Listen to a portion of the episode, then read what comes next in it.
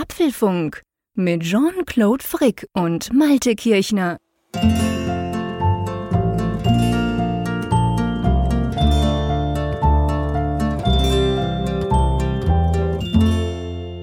Folge 287 vom Apfelfunk Podcast, aufgenommen am Mittwoch, 4. August 2021. Und ich sage dir, lieber Jean-Claude, nie wieder Witze über Ferien. Warum denn nicht? Ich hätte noch einen. Oh, bitte nicht, bitte nicht. Also Eines der größten Zuschriftenthemen der vergangenen Woche waren meine Auslassungen über, über Ferien, bis insbesondere über Semesterferien. Professoren und Studenten haben das war ja klar, oder? Ja, das es war, war zu befürchten, sagen wir es mal so. Ich hatte den Eindruck, wir haben es so augenzwinkernd rübergebracht, dass man eigentlich klar verstehen konnte, dass wir das nicht ja. ernst meinen, dass wir, das sage ich an dieser Stelle ausdrücklich, keine schlechte Meinung über Lehrer, über Professoren oder Studenten haben, dass sie Faulenzer sind oder dergleichen. Dennoch war es vielen eine Herzensangelegenheit, das doch nochmal ausführlich klarzustellen, dass dem nicht so ist. Äh, manch einer hat uns gar die Freundschaft gekündigt und so. Also ja, es, ist, es sind raue Zeiten und dementsprechend, ich sage nichts mehr über Ferien. Ja, alles gut. Du darfst sowieso nichts über Ferien da. Du hast keine Ahnung von Ferien, aber ich hoffe, du genießt deinen Urlaub, mein Lieber. Ja, den, den genieße ich sehr, ja. so viel habe ich ja gelernt aus der letzten Folge, by the way. Und ähm, nein, also ich meine, klar, wir sind ja manchmal ein bisschen frech, das sind ja aber auch zueinander. Und ich glaube, die, die Apfelfunk schon länger hören, die wissen, dass wir das durchaus augenzwinkernd meinen. Und es ist ja schön, by the way. Also ich meine, ich finde es natürlich toll, auch gerade wenn uns zum Beispiel jemand die Freundschaft kündet, das kann man ja tun, aber wenn er uns dazu natürlich noch schreibt, warum, das ist ja eigentlich großartig. Ich meine, ich glaube, in den meisten anderen Communities ist es einfach so, man denkt, was ist das für ein Idiot, klick, ich bin jetzt weg. Aber da mhm. schreibt man ja nicht noch. Und ich meine, wir haben einiges Feedback bekommen, einfach zur Klarstellung, alles okay, aber ihr habt uns geschrieben, warum und weshalb und warum das eben so nicht ist. Also ich finde, ich finde soweit alles okay, aber klar, ähm, wir haben nicht vor, hier irgendjemanden in die Pfanne zu hauen. Oder wenn, dann einfach uns, oder? Ja, da wir genügen uns, also an der Stelle genügen wir bei uns wirklich selbst, wenn es darum geht, ein bisschen rumzulästern. Das macht total Spaß, den Malte irgendwo ähm, ein, bisschen, ein bisschen zu pieksen und er macht das mit mir ja, by the way, auch. Aber du, wir haben letzte Woche trotz, was heißt trotz, wegen dieser ganzen Ferien- und Urlaubsthematik komplett vergessen, übers Wetter zu reden. Und ich weiß nicht, wie wenige Apfelfunksendungen es überhaupt geht, wo wir gar nicht übers Wetter gesprochen haben. Darum holen wir das jetzt nach. Wie ist bei dir das Wetter? Ja, ich glaube, wir haben das Thema Wetter vielleicht auch bewusst verdrängt. Ja, das denn, ist besser. Denn dieser, dieser Sommer 21 ist ja durchaus äh, etwas durchwachsen, möchte ich, möchte ich es jetzt mal benennen. Sommer? Heute hat, ja, im okay. weitesten, im weitesten kal kalendarisch halt. Okay, ja, genau, so passt's. Nein, wir hatten hier heute tatsächlich schönes Wetter. Heute war mal wirklich blauer Himmel, Sonnenschein, aber es ist dabei immer noch ziemlich kalt, unter 20 Grad. Ich beschwere mich nicht. Ich finde es okay, wenn du da Sonne dazu hast, dann kannst du es ganz gut aushalten und dann kannst du vor allem auch noch was machen. Wenn es dann zu warm wird, dann ist es dann auch schon wieder so, dass dann eben der, ja, die, die Möglichkeiten eingeschränkt sind. Aber wir hatten eben auch in den letzten anderthalb Wochen Regen, Sturm und all solche Sachen, die man nicht unbedingt im Juli haben muss. Und dementsprechend ist es so wirklich mal ein schöner Sommer und mal nicht so schön. Ja, hier ist eher so die nicht schöne Seite, die eigentlich ausschlägt seit gefühlt Wochen. Also wir hatten extrem viel Regen, als wir in Holland waren. Wir hatten in Holland viel besseres Wetter als hier in Bern. Und dann aber auch seit da, also ihr wisst ja, wir sind ja unser Haus am Renovieren. Wir warten eigentlich mal auf ein paar schöne Tage, dass man das Dach komplett wegreißen kann. Aber äh, pff, in den letzten zwei Wochen hat es quasi nur geschifft. Drum mussten die armen Handwerker das quasi von innen nach außen machen, bevor sie außen alles wegnehmen. Also das Wetter ist echt, vor allem bei uns ist irgendwie 14 Grad heute. Ich habe, kein Scherz, einerseits Raclette gemacht Wer mich kennt, weiß, dass ich gerne auch im Sommer mal Raclette mache, aber jetzt war es mehr so ein Wintergroove-Feeling. Und wir haben unseren Schwedenofen angeworfen. Du erinnerst okay. dich vielleicht? Ja, ja. Ich habe da Holz reingeschaltet und das Ding angeworfen, weil ich, ich hatte einfach kalt. Es war einfach war viel zu kalt. Ich habe jetzt mein Büro quasi im Schlaf äh, im Wohnzimmer und es war mir einfach kalt. Und das, das kenne ich also ehrlich gesagt von Anfang August. Da kann ich mich nicht erinnern, wann ich das das letzte Mal so vom Gefühl her. Das fühlt sich an wie Oktober. Ja, vor allem dein Ofen, der ist wirklich tierisch warm. Ich erinnere mich noch ja, an meinen Besuch genau. bei euch im, März ja, dann 2020. Ja, da war es allerdings auch dann sehr kalt und es ja, war es wirklich schön, als du ihn abends angefeuert hast. Aber mhm. ich habe nur so gedacht, naja, den musst du bei wärmeren Temperaturen nicht haben. Den machen wir auch nicht. es ist genau so. Den machen wir wirklich nur, wenn es klamm wird. Aber wenn es halt regnet und gleichzeitig auch so kalt ist, dann ist es ein bisschen kritisch. Also von dem her gesehen, ich will mich nicht beschweren, das nützt ja auch nichts. Aber es ist schon, der Sommer, der ist irgendwie, keine Ahnung, der ist komisch. Sagen wir es mal so. Aber ist bei euch in der Schweiz eigentlich jetzt Umbausaison? Also du baust jetzt groß Nö. um. Ich weiß, dass ein gewisser Herr aus St. Gallen auch gerade ein Bauprojekt am Laufen hat. Genau. Ist ja verdächtig. Ja, ja, stimmt. Das könnte man natürlich meinen, das sei, das sei tatsächlich verdächtig. Na, also gut, generell, ich weiß nicht, das ist bei euch wahrscheinlich ähnlich, wird tatsächlich bei uns extrem viel gebaut. Also die Baubranche boomt. Drum gibt es ja auch letztendlich, also nicht wegen den Schweizern, aber wenn man das global betrachtet, drum ist ja auch dieser ganze wir reden ja über Chipmangel, aber es ist ja bei Holz und bei Dämmmaterialien und so Baumaterialien das gleiche Problem. Also da ist eine ziemliche globale, ähm, da gibt es einfach zu wenig Material im Moment ich kann es nicht sagen, ob, ob jetzt gerade so ein bisschen ein, ein, wie soll ich sagen, die Zeit danach ist. Bei uns war es definitiv so. Wir wussten, als wir das Haus kauften vor vielen Jahren, haben wir gewusst, ja, also das Dach, hm, es ist zwar dicht, aber da hört es dann auch schon auf mit den Features. Alles andere ist es halt nicht. Darum habe ich immer gesagt, irgendwann machen wir das mal. Und ich kann dir gar nicht genau sagen, warum es jetzt dieses Jahr getroffen hat. Aber von dem her, ja, aber stimmt, der Herr Zeyer hat auch was Neues. Das ist spannend. Ich würde mal sagen, reiner Zufall. Okay. Also Aber weißt du, was lustig ist? Ja. Ich war, ähm, ich hatte wegen dem Umbau ein kurzes Stromproblem.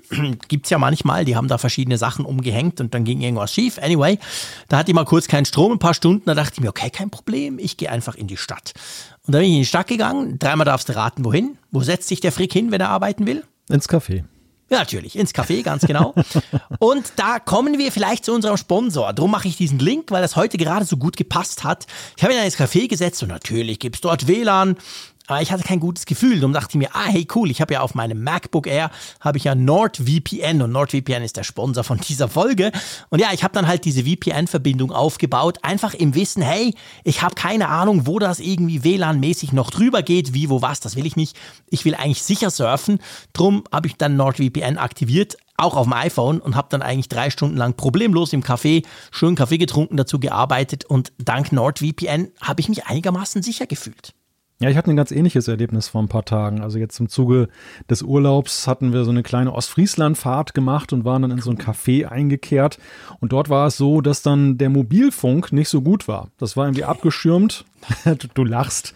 In Deutschland? Kann ich mir gar nicht vorstellen. Ja, das, ich, ich höre ja auch die Klagen aus dem Rest des Landes, aber mittlerweile ist es tatsächlich so, dass hier im Nordwesten habe ich eigentlich immer ziemlich guten Mobilfunk. Okay. Aber dort war es dann ausnahmsweise mal so, dass dieses böse E wieder dann sich blicken ließ. Mhm.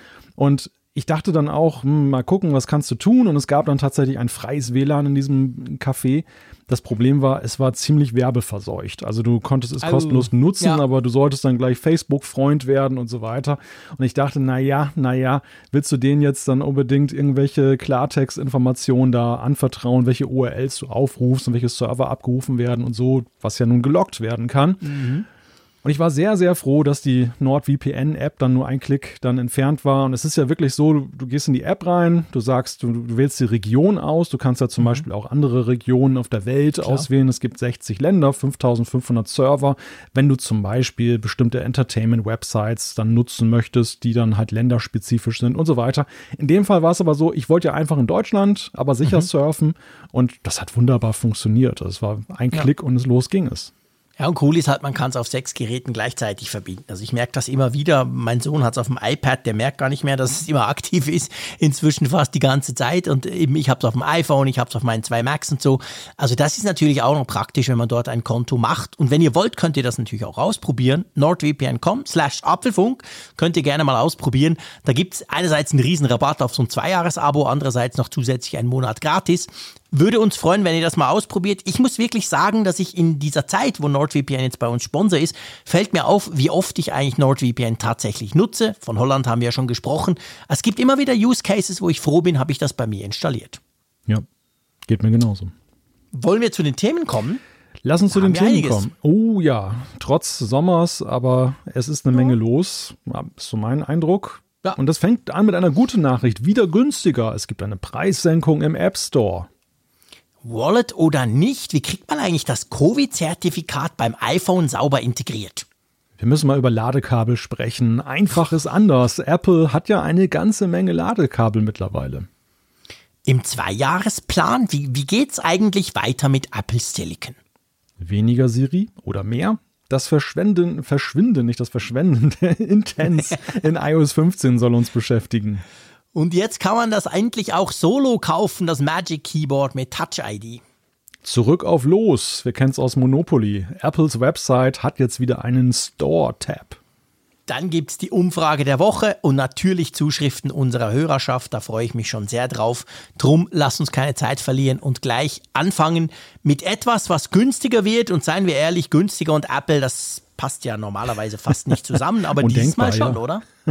ja, in dem Fall, genau. In dem Fall wirklich. Und ich dachte eigentlich, als 2017 das auf das jetzige, das alte Niveau mittlerweile angehoben wurde, die, die Preisstaffelung mhm. beim App Store, dass das eine Reise ohne Wiederkehr ist. Das wurde ja damals damit ja. begründet.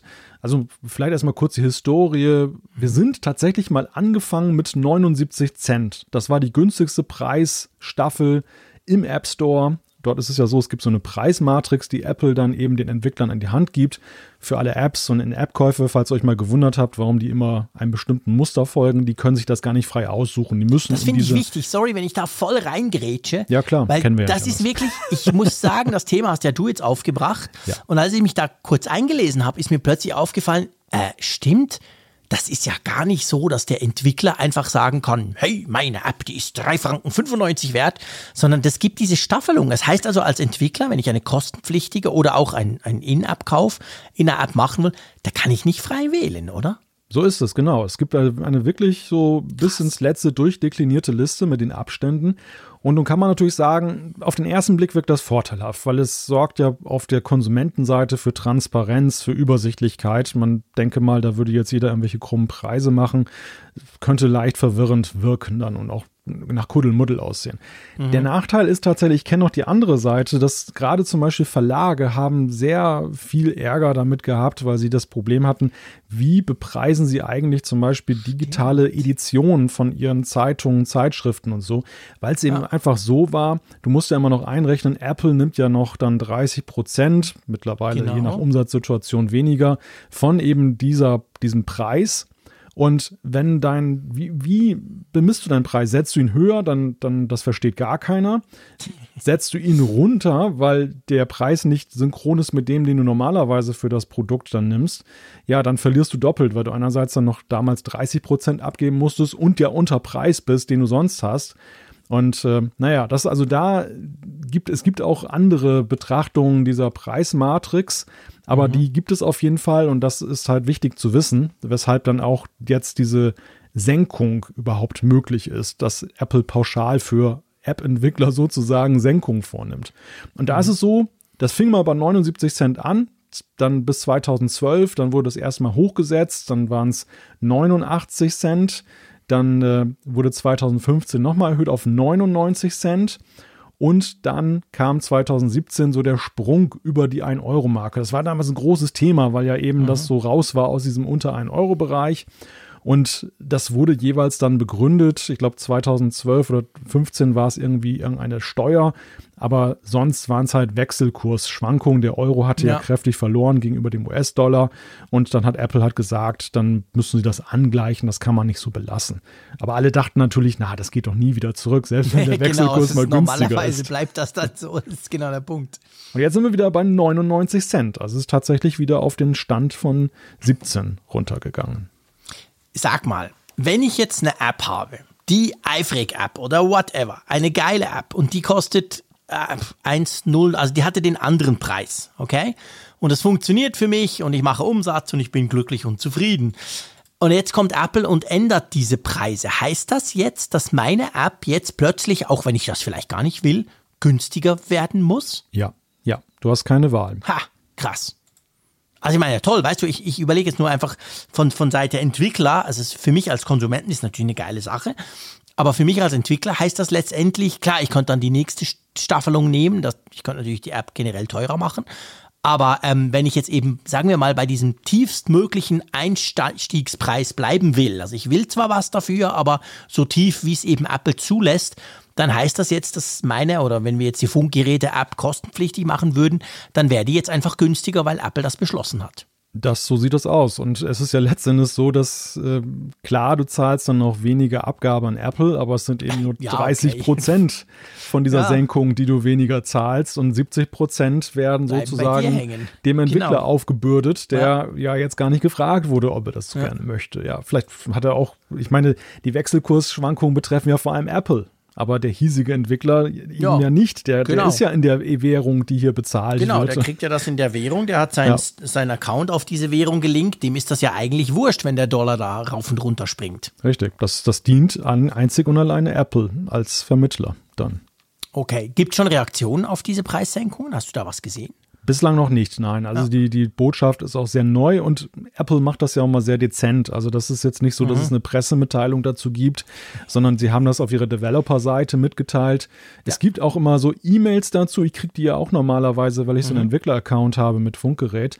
Aber bislang habe ich da noch nichts gesehen, dass sie irgendwie darüber informiert haben. Ich nehme mal an, das kommt wahrscheinlich auch noch mal die Tage. Gut, die haben gesehen, ah, der Kirchner der hat nur so Gratis-Apps, völlig ja, unwichtig. Der muss das nicht wissen. Der muss das nicht wissen, genau. ja, nein, aber ich meine jetzt mal jenseits der Entwickler, ich glaube, wichtig ist halt bei dem Thema zu sehen, dass es halt zwei ähm, Perspektiven gibt, ja, immer bei diesen genau. Sachen. Aber ähm, ungeachtet dessen, die, die Mehrheit, glaube ich, unserer Zuhörerinnen und Zuhörer sind ja Konsumenten und Klar. für die ist das zuallererst mal sehr erfreulich. Gerade ja, jetzt, wenn also. du eine teure App zum Beispiel hast. Ja, absolut. Also bitte nicht falsch verstehen. Ich, ich, ich will nur einfach nachfragen, dass ich, dass ich den, den Mechanismus dahinter, weil ich habe mich bis jetzt nie so richtig mit Preisen beschäftigt. Du weißt, der reiche Schweizer, dem ist das scheißegal. Aber ähm, äh, von dem her gesehen, darum hat es mich interessiert. Aber natürlich, für uns Konsumenten und Konsumenten ist das natürlich interessant und unter Umständen durchaus ein Thema, weil es gibt ja gerade, es gibt ja viele Apps, die natürlich spezifisch eben zum Beispiel sagen, hey, wir machen den Einstiegspreis tief oder wir machen die erste In-App-Purchase-Hürde so tief, wie es eben geht. Und diese Hürde ist jetzt jetzt dadurch jetzt quasi noch ein bisschen weniger hoch geworden für mich als Konsumenten, wenn ich so eine App nutzen will. Das ist, das ist an sich eine saubere Sache, klar. Naja gut, und du hast ja auch jetzt im hochpreisigen Segment durchaus Apps. Die gibt es zwar wenig jetzt, wenn ich jetzt mal den iOS App Store denke, aber nimm mal den Mac, macOS App Store. Gut, ja, da ist es klar. Da war es schon zum Beispiel so, dass jetzt bei den Apple-eigenen Apps dann so, Final Cut und so, war das ja. dann schon ein tüchtiger Preissprung ja, seiner Zeit, als dann Stimmt. das hochgesetzt wurde. Und, und jetzt ist es halt in umgekehrter Richtung. Ähm, das, das merkt man natürlich schon, aber eben auch als Entwickler. Gut, du kannst ja. natürlich dann auch überlegen, inwieweit du dann jetzt gerade bei den höheren Preisen dann auch deinen Preis dann in die nächste Stufe setzt. Klar, die sind ja nicht so groß, diese Stufen. Also man kann natürlich auch sagen, okay, ich, ich nehme halt die nächste Stufe ja. und dann stimmt es auch wieder einigermaßen. Natürlich, man ist nicht als, man ist ja als Entwickler nicht komplett irgendwie lost oder komplett aufgeschmissen. Das will ich damit auch gar nicht sagen, natürlich. Aber trotzdem, es ist spannend, dass sowas mal passiert weil wir es uns tatsächlich ja eigentlich, und das ist jetzt nicht nur eine Apple-Geschichte, das ist generell so, wir sind uns ja leider ab und zu gewöhnt, dass Zeug teurer wird. Egal ob Strom, Handy-Abo, völlig wurscht. Also zwischendurch gehen halt die Preise hoch. Hm. Und dann aber meistens ist es ja tatsächlich so, dass es halt so bleibt. Und nicht unbedingt, dass es dann irgendwie mal wieder rück, dass es wieder zurückgeht, oder? Ja, was jetzt natürlich viele jetzt schon als Erwartung dann gleich haben, ist, Apple hat ja nicht nur eben den App Store teurer gemacht, jetzt aufgrund der Wechselkursschwankungen, sondern auch bei der Hardware gab es ja auch mhm. die ein oder andere Preiserhöhung. Absolut. Da, da, steht jetzt natürlich auch rasch die Frage im Raume, hey Apple, wenn ihr das bei der Software macht, wie ist denn das bei der Hardware? Ich bin da etwas skeptisch, muss ich dir sagen. Du, du teilst es wahrscheinlich, denn bei der Hardware ist ja eben noch die andere Komponente, die ja, die Bauteilsituation, die ja auch alles ja. andere als entspannt momentan ist. Also da könnten durchaus die Ersparnisse, die jetzt durch den Wechselkurs sich ergeben haben, schon wieder aufgefressen sein, eben durch das die erhöhten Kosten, die du jetzt ja. für Logistik hast, aber auch für die Beschaffung von Bauteilen. Absolut, das ist genau der Punkt. Du sprichst genau die zwei Dinge an. Also das eine ist, dass die Bauteile dadurch, dass sie knapp sind, natürlich teurer werden. Das ist völlig normal, Angebot und Nachfrage. Also sprich, da wird auch Apple, je nach Vertragssituation, die sie natürlich haben, aber da werden sie auch zum Teil mehr zahlen müssen für Komponenten. Und dann ist ja genau das mit der Logistik, was du angesprochen hast. Wir hatten das ja auch schon thematisiert im Apfelfunk vor ein paar Monaten. Also salopp gesagt, so ein Container von China nach irgendwo schiffen ist halt viel, viel teurer geworden auch. Und das schlägt sich dann da auch nieder. Also von dem her, alle die, die jetzt denken, wow, cool, das nächste iPhone wird günstiger, da würde ich jetzt nicht meine Hand für ins Feuer legen, beziehungsweise anders gesagt, da rechne ich gar nicht damit. Ja, zumal Apple, glaube ich, auch bei der Software eher ein Interesse hat, dass es günstiger ist als bei der Hardware. Denn ja, bei der Software, wir, wir, wissen es ja auch, diese Free diese, diese kostenlos Mentalität, die ja da vorherrscht im App Store, Ja. die auch für viele Entwickler immer ein Problem ist, dass die Leute gar nicht bereit sind, für eine App Geld zu bezahlen.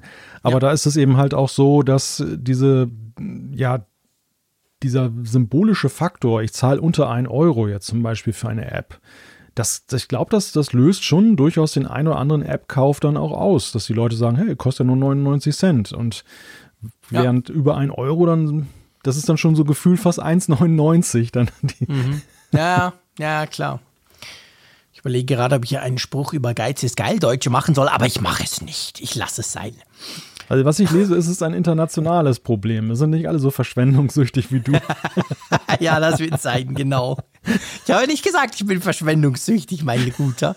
Aber ob eine App jetzt ein Franken kostet oder 8,95 Rappen, ja, da gebe ich zu, das ist mir sind- völlig Schnuppe. Es sind psychologische Effekte, Ja, ja, aber, aber es ist ja so, ich meine, diese die Diskussion wird ja auch mit Blick auf Ladenpreise immer geführt. Warum muss eigentlich dann einmal alles mit 99 Cent enden? Mhm. Ähm, genau. Warum rundet man das nicht auf gerade Preise? Dann hast du weniger Kleingeld, wenn du noch Münzgeld dann oder Bargeld verwendest. Aber das wurde ja auch immer oder wird bis heute damit begründet, dass gesagt wird, dass bei Verbrauchern das augenscheinlich etwas auslöst, wenn sie 9,99 Euro zahlen dann oder äh, ob sie dann 10 Euro bezahlen. Naja, nee, klar. Das, das löst Käufe aus oder verhindert sie eben auch. Absolut, und das ist bei uns genau gleich. Also das, das sind psychologische Geschichten, die da ablaufen, sehr oft eben total unbewusst. Die funktionieren auch in der Schweiz. Also so ist es ja nicht, genau. Gut, wollen wir zu unserem nächsten Thema kommen? Genau. Ein Thema, glaube ich, das viele dieser Tage beschäftigt. Das ist gut möglich. Ich, ich wollte gerade sagen, wir müssen mal wieder über Corona sprechen, aber schon lange nicht mehr. Aber ist ja leider noch nicht vorbei, der Mist. Und es geht letztendlich ja ums Covid-Zertifikat. Immer mehr, hoffentlich, sind ja langsam doppelt geimpft. Und dann ist es inzwischen ja so, zumindest bei uns in der Schweiz ist, glaube ich, seit Ende Juni so und ich glaube bei euch plus minus auch. Dann kriegt man ja in, in Form dieses Zertifikats, kriegt man ja quasi den, sozusagen den Ausweis, hey, ich bin geimpft und ich bin so und so lange halt dann geschützt quasi. Und damit ist ja, das ist eine politische Frage, dann sind dann mehr oder weniger Möglichkeiten wieder möglich, die vorher nicht waren. Darum soll es gar nicht gehen, sondern es geht drum. ich habe dieses Covid-Zertifikat, wie gesagt, seit Juni. Du hast es jetzt auch gerade bekommen.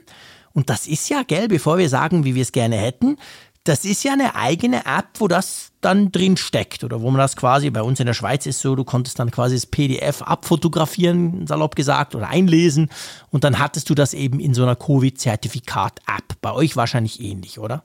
Ja, wir haben ja sogar zwei Apps dafür, um das dann in, in die App reinzupacken. Das ist auch noch eine recht kuriose Echt? Situation. Ja, du hast, auf der einen Seite gibt es eine eigene CoVPass-App, die ja auch vom Robert-Koch-Institut herausgegeben wurde. genau. Und es gibt auf der anderen Seite aber ja auch weiterhin noch die Corona-Warn-App, die ja eigentlich ja für das Begegnungstracing da ist. stimmt. Und die hat man aber dahingehend erweitert, dass du eben dann auch die Möglichkeit hast, dort dein Zertifikat zu hinterlegen. Ja, ja. Cool. Weil bei uns ist es so, bei uns hast du quasi die Swiss Covid App, das ist wie eure Corona Warn App. Die kann jetzt immerhin schon so Check-in-Geschichten, was ihr glaube ich schon lange könnt, aber das Zertifikat, das kommt da niemals rein. Nee, wir haben dann auch eine eigene App, die nennt sich bei uns Covid Zert.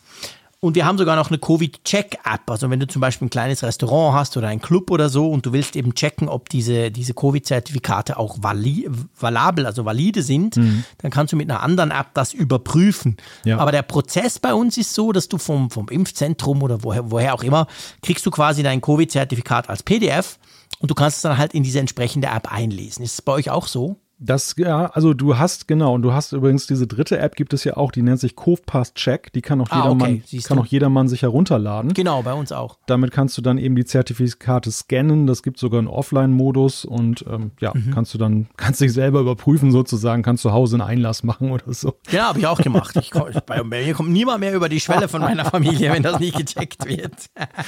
Ja, aber ich meine, eine Sache, und so schön das ja ist, diese ganze Angelegenheit, du hast es gerade beschrieben, es ist ja erfreulicherweise auch so, dass es international, zumindest zwischen der Schweiz und Deutschland, mal recht ähnlich abläuft, wie du es halt machst. Reden wir nicht über diese ganzen Untiefen, die es dann noch gibt, ob du jetzt beim Betriebsarzt warst oder in einem Ja. staatlichen Nee, nee. Impfzentrum, weil je nachdem, dass die Erfahrung habe ich selber gemacht, musst du dann noch zu einer Apotheke rennen und dann war ja diese Geschichte mit dem großen, mit der Sicherheitslücke, die Server waren abgeschaltet und dann dauerte die ganze Angelegenheit dann doch fast zwei Wochen, bis man das Ding mal gekriegt hat. Alles mal beiseite gewischt. Der Punkt ist, der mir gleich aufgefallen ist, als ich das Ding eingelesen hatte in den beiden Apps, das mal zu testen, ob das beide auch gut können. Mhm, klar. Ich dachte mir dann so, hm, irgendwie ist das ja doof. Du musst jedes Mal eine dieser Apps aufrufen. Du musst Ja. also jedes Mal zum Beispiel jetzt, wenn du die nicht gerade auf dem Homescreen hast, musst du dann irgendwie in die Suche reingehen und dann erstmal die App und so weiter. Ist ja irgendwie nervig. Wozu Genau. haben wir eigentlich dieses wunderbare Apple Wallet? Da ist ja so Apple Pay, du machst zweimal, du drückst, äh, drückst zweimal auf den Power-Button. Genau. Dann kommt deine Kreditkarte, aber unten hast du ja auch dein Apple Wallet, die ganzen Karten, Genau. die du da hinterlegt hast, die Flugtickets und was du sonst noch so angesammelt hast. Warum eigentlich haben diese Apps nicht die Möglichkeit, dann dein Zertifikat auch in das Wallet zu hinterlegen? Habe ich mich natürlich auch gefragt und habe mir dann gedacht, naja, okay, gut, das war wahrscheinlich so ein bisschen zu high-tech und zu spezifisch. Ähm, die, die waren schon froh, konnten sie diese Apps einigermaßen schnell herstellen für Android und auch für iPhone. Aber ich bin ganz bei dir. Ich meine, das ist jetzt so ein Klassiker, dieses, dieses Zertifikat mit diesem QR-Code. Ja, Freunde, das will ich doch im Wallet. Dafür ist es doch eigentlich da. Und jetzt ist es aber so, dass man da nicht unbedingt aufgeben muss. Nur weil die Apps dieses nicht integrieren. Also die Apps bieten keine Möglichkeit, dein Zertifikat, so Hokuspokus, wie das zum Beispiel die Flug-App Swiss zum Beispiel, kannst du das ja mit einem Klick und dann ist das aus der normalen Flug-App dann eben im Wallet. Das kann man mit diesen Covid-Check und Covid-Apps nicht. Aber es gibt da so ein bisschen einen Workaround oder einen Hack fast, oder? Ja, es gibt eine ganze Menge Möglichkeiten, das zu tun. Also einerseits, das wird sicherlich auch als Zuschrift nochmal kommen, gibt es ja auch Apps, mit denen du alle möglichen Kundenkarten, Ja. alles, was irgendwie einen QR-Code hat, kannst du irgendwie digitalisieren und dann in dein Wallet da reinpacken oder auch andere Barcodes. Aber es gibt eben auch Webseiten, die speziell das jetzt anbieten, dass du eben deinen, deinen QR-Code dann eben in ein Wallet, in eine Wallet-Karte umwandelst. Ganz genau. Und da gibt's verschiedene. Wir haben mal zwei, die wir verlinken. Letztendlich, die Idee ist immer die gleiche. Du machst das am besten auf deinem iPhone. Du öffnest diese, äh, diese Webseite und dann hat's da eben die Möglichkeit, quasi dein, ähm, dein PDF, also dein, dein QR-Code, egal wie der vorliegt, dann zu scannen. Und dann kann man, wird das Ganze eigentlich dann als Wallet-Item wird dann hinterlegt, oder? Genau, genau. Im Prinzip ist das auch technisch ein ganz simpler Vorgang, muss man dazu sagen. Also ich habe mich mal damit auseinandergesetzt, was das jetzt für ein Aufwand ist, jetzt fürs Ja. Wallet da so eine Karte anzulegen. Das ist eigentlich kein großer Aufwand. Deshalb wundert es mich halt auch, dass offiziell diese Möglichkeit nicht vorgesehen ist, denn also vielleicht haben sie es einfach nicht auf dem Schirm gehabt, aber hier an dieser Stelle, wenn jemand zuhören sollte, der jemanden kennt, der in der Entwicklung dort tätig ist, gebt doch mal den Tipp, das wäre doch wirklich sehr nützlich, das dann da zu integrieren. Und es ist, glaube ich, auch nicht so kompliziert. Aber eben dieser Workaround ermöglicht es, dass ihr das jetzt sofort machen könnt. Und du kannst bei diesen Services dann teilweise eben auch auswählen. Also, das, ich meine, was natürlich mal mitschwingt, ist ein bisschen dieses Gefühl, oh je, diesen sensiblen Code, den ich ja eigentlich jetzt Ja. niemandem Fremdes zeigen soll. Absolut. Mag ich, mag ich den jetzt im Web ein einfach da irgendwo Gefühl. hochladen, ja.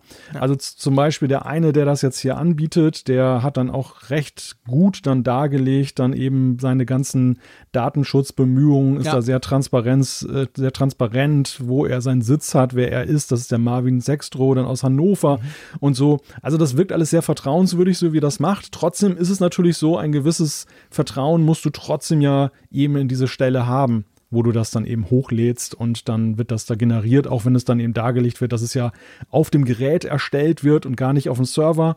Aber für den Laien ist es natürlich immer so, ja, dem kann man vieles erzählen, aber kann das wirklich nachvollziehen, ob das so ist?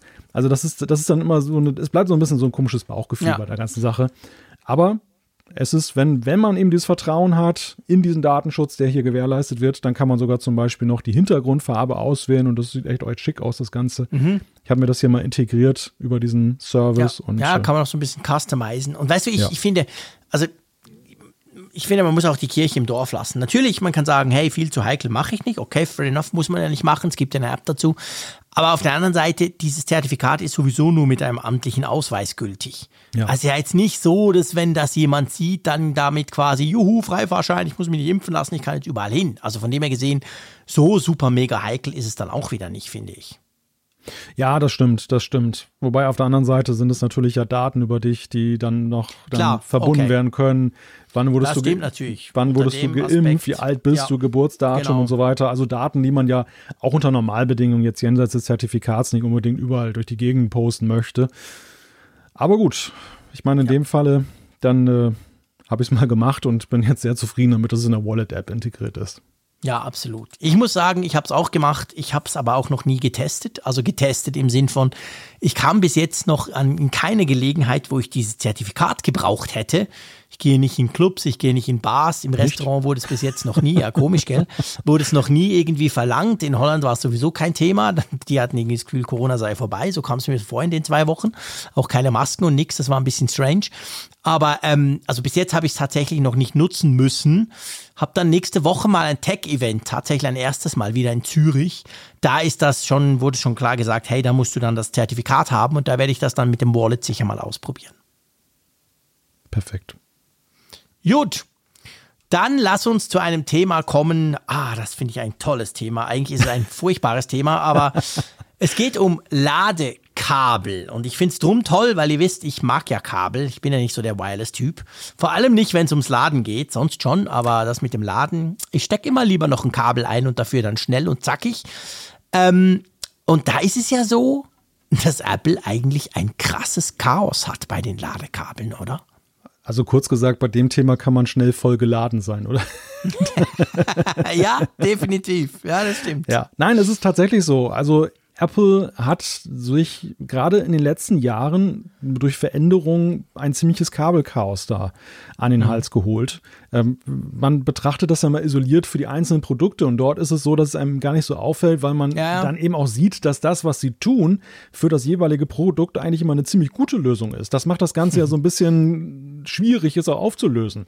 Also sie, sie finden Lösungen, sie, sie gehen nicht so auf das Generalkabel. Der Zeier zum Beispiel plädiert ja immer für USB-C mhm. und äh, spricht ja in jedem Review an, wenn es dann eben nicht einen USB-C-Port hat. Aber Apple geht einen anderen Weg und der sieht ja eben so aus, dass sie zum Beispiel weiterhin Lightning im Einsatz haben. Vereinzelt haben sie auch USB-C, wie zum Beispiel beim iPad Pro. Dann gibt es MagSafe fürs iPhone, was ja nun auch, der, der Puck ist ja nicht irgendwie jetzt mit einem abnehmbaren Kabel versehen, sondern fest nee. integriert. Das ist also gilt auch als Ladekabel, klar. Gilt auch als Ladekabel dementsprechend. Die Apple Watch hat ja sowieso ihren magnetischen, ihren magnetischen Connector, auch da ein eigenes Ladekabel. Und dann haben wir ja MagSafe für den Mac auch noch bekommen, was ja schön ist für den Mac, aber ja, ein weiteres Ladekabel dann wieder. Für den neuen iMac, bedeutet. genau. Ja, genau, für ja. den neuen iMac, ja. Ja, ganz genau. Ja, es ist wirklich verrückt. Also ich meine, ähm, sei ja hin oder her. Man, man muss ganz klar sagen, klar kann USB-C eigentlich all das erledigen, was Lightning kann. Und es könnte, also es wäre einfacher, wenn man da mal einfach auf diesen Standard setzen will. Das, das sehe ich inzwischen auch so. Aber ger gerade auch die Uhr. Ich meine, die Uhr ist auch so ein Thema. Äh, wie oft habe ich die Uhr schon einfach mal, weil ich es wissen will, auf ein Ladegerät gelegt, ein G-Ladegerät. Das geht ja fast nie. Manchmal geht's. Dann denkt man so, wow, was ist denn da los? Aber im, im Allgemeinen geht es ja normalerweise nicht. Sprich, wenn ich auf Reisen war früher, habe ich natürlich immer noch diesen Puck auch einpacken müssen, müssen weil es ohne den nicht geht. Ich war auch, ich weiß nicht, wie es dir ging, beim MagSafe fürs iPhone, als der mit dem iPhone 12 kam. Ähm, also ich habe als zweites, das erste natürlich das iPhone draufgelegt, juhu, die geile Animation, finde ich cool. Und danach gleich die Apple Watch. Mhm. Und ich war total enttäuscht. Und ich bin jetzt immer noch neun Monate später, dass dieses blöd, dieser schöne Puck die Apple Watch nicht lädt. Ja. So ein Schmarren. Ja, das ist wirklich ärgerlich. Und es ist tatsächlich so, dass, also gerade bei der Apple Watch mit ihrem Ladekabel habe ich auch so einen gewissen Spleen drauf, weil es mich tatsächlich mal ähm, dazu gebracht hat, dass ich bei einer Anreise nochmal zurückfahren musste, weil ich mir das Uhrenladekabel vergessen ja, habe. Das ist und, das Schlimmste von allen. Ja, ja. und da habe ich mich halt gefragt, auch bei der Gelegenheit, muss das denn eigentlich so sein? Und du hast es zu Recht gesagt, spätestens seitdem es MagSafe fürs iPhone gibt, hätte man die Situation dahingehend ver, vereinfachen können, jetzt dann, dass es noch so eine Art Redundanz gibt. Aber nein, die gibt es eben nicht. Und ja, das ist alles schon recht unerfreulich. Ich habe mich schon, ich habe eigentlich schon mich gefragt, warum nicht dann mit der, dem zunehmenden Skiladen auch jetzt dann beim iPhone, warum man dann nicht da auch zumindest die Apple Watch mal in, irgendwie in die Richtung gebracht hat, dass mhm. das besser oder überhaupt funktioniert. Ja. Verstehe ich auch nicht. Also ich finde ich finde wirklich auch, also wir sprechen dann nachher noch über das iPhone, aber bei dem Thema Laden. Aber ich finde auch die Apple Watch, dass die das nicht kann, das ist ein ganz übles Versäumnis. Weil ich bin ganz bei dir. Ich habe schon an Flughäfen, und du hörst die Mehrzahl, habe ich schon diesen blöden Ladepuck, das MagSafe für die Apple Watch gekauft. Weil ich einfach gemerkt habe, oh fuck, genau, ich habe 43 Lightning-Kabel, ich habe 12 USB-C-Kabel, was auch immer, aber ich schied, ich habe dieses blöde Ding nicht eingepackt. Also das ist tatsächlich so ein bisschen Pain in the Ass und, und da muss man immer extrem dran denken.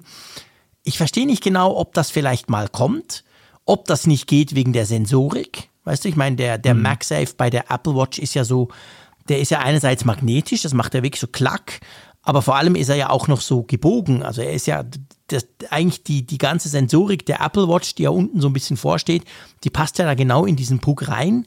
Ob das ein Problem ist, weißt du, dass die Ladekonnektoren eben gar nicht unten sind, da wo die Apple Watch quasi das grüne Licht rausfeuert, sage ich mal, sondern auf der Seite liegen, keine Ahnung. Also, aber ich finde das schade, ja. Das ist ein Versäumnis, was das Ganze noch viel komplizierter macht. Warum ist das so bei Apple? Ja, das ist eine Frage, die sich viele stellen. Und in dem Zusammenhang kommt halt auch wieder ein Begriff ins Spiel, den wir ja schon jetzt lange tot gesagt haben. Oder Apple selber ja tot gesagt hat, nämlich die AirPower. Also es gab Uff. ja mal wirklich diese Ambition. Was war das schon wieder? Das sagt mir gerade gar nicht. Wir haben, glaube ich, auch nie drüber gesprochen, oder? Im Nein, ganz selten in fünf Jahren Apfelfunk. Nein, es gab ja die Ambition von Apple tatsächlich eine Ladematte für alles herauszubringen. Und mhm. das war ja damals ein sehr ambitioniertes Projekt, was dann erst verschoben wurde und das man dann letztendlich aufgegeben hat, weil es unmöglich war, es zu realisieren, so Apple. Und es nährte ja damals so den Verdacht, dass Apple sehr damit geliebäugelt hat, die Kabel, naja, ich möchte nicht sagen abzuschaffen, aber zumindest aufs Abstellgleis zu legen, so als Backup dann äh, zu reduzieren, dass aber die, die Zukunft kabellos ist und der Nutzer muss sich da um diese Fragen keine Gedanken machen. Er braucht nur die AirPower mitnehmen, hat dann ein Kabel zur AirPower und dann ist das alles ge geritzt mit allen, fast allen Apple-Produkten. Du kannst die Uhr drauflegen, du kannst das iPhone drauflegen und so weiter mhm. und so mhm. fort. Wir wissen nun, wie das ausgegangen ist und die Frage stellt sich halt, ist diese Vielkabelei jetzt dann sozusagen ein Kollateralschaden dieser Wireless-Offensive, die nicht so recht funktioniert hat. Das kann natürlich schon sein. Ich meine, wir alle wissen, dass Apple relativ, was heißt relativ, sehr langfristig ja immer plant. Das heißt natürlich, wenn sie sowas wie eine AirPower machen oder planen, dann haben sie wahrscheinlich schon entsprechend eben ihres Ökosystemgedankens da schon sehr viel dran rumgedacht, wie das dann die schöne neue Zukunft sein könnte. Und das hat dann halt nicht geklappt. Aber weißt du, ich, ich denke manchmal, es sind ja schon nur kleine Dinge, wo, wo sich Apple verbessern könnte. Und wir müssen nicht mal die ganz große USB-C-Diskussion anreißen. Aber nimm mal den MagSafe fürs iPhone. Der liegt jetzt hier gerade vor mir. Da fällt dir sofort auf, da ist ja fest ein Kabel dran. Ja. Also ja. da merkst du, aha, okay. Desgleichen beim MagSafe für die Apple Watch. Und ich habe zum Beispiel gerade letzte Woche habe ich mal von Samsung mal wieder ein Smartphone, äh, das ich bei mir hatte und die Uhr, die aktuelle gerade noch, habe ich diese Uhr genommen. Und dann ist mir aufgefallen, die Uhr hat auch so einen Ladepack, so ein bisschen anders als der von MagSafe, aber auch magnetisch und so. Aber was das Wichtigste ist, der hat einen USB-C-Anschluss und das iPhone, also sorry, das Galaxy S, was war es, 21 glaube ich, hat natürlich auch einen USB-C-Anschluss. Das heißt, wenn ich mich in diesem Ökosystem bewege, dann nehme ich ein genug starkes USB-C-Ladegerät und brauche eigentlich nur ein USB-C-Kabel und kann dann, wenn ich will, halt hin und her stecken. Hm. Und das ist schon mal was hier bei Apple, finde ich, das ist einfach nicht logisch, wie sie das machen. Manchmal ist ein USB-A-Stecker am Kabel, bei den neueren ist ein USB-C-Stecker am Kabel, aber meistens ist das, das fest verbaut. Das sind so Dinge, die mich dann nerven, weißt du? Ja, absolut nachvollziehbar. Ich meine, die Modularität, die du jetzt ansprichst, ich, ich frage mich auch, warum es sie nicht gibt. Es würde es wäre ja leicht realisierbar, weil ja die, die Baugröße des Pucks zum Beispiel jetzt sekundär ist. Ob Ja. der jetzt einen Millimeter dicker noch ist, Ja, deshalb interessiert keinen Menschen. Das ist Nein. anders als das Gerät letzten Endes, wo es dann schon bemerkbarer ist oder mehr darauf ankommt. Deshalb sehe ich da keinen Vorteil drin. Andererseits ist natürlich so, klar, wenn du den Puck trotzdem vergessen hast, dann bringt dir das USB-C-Kabel alleine auch Ja. nichts.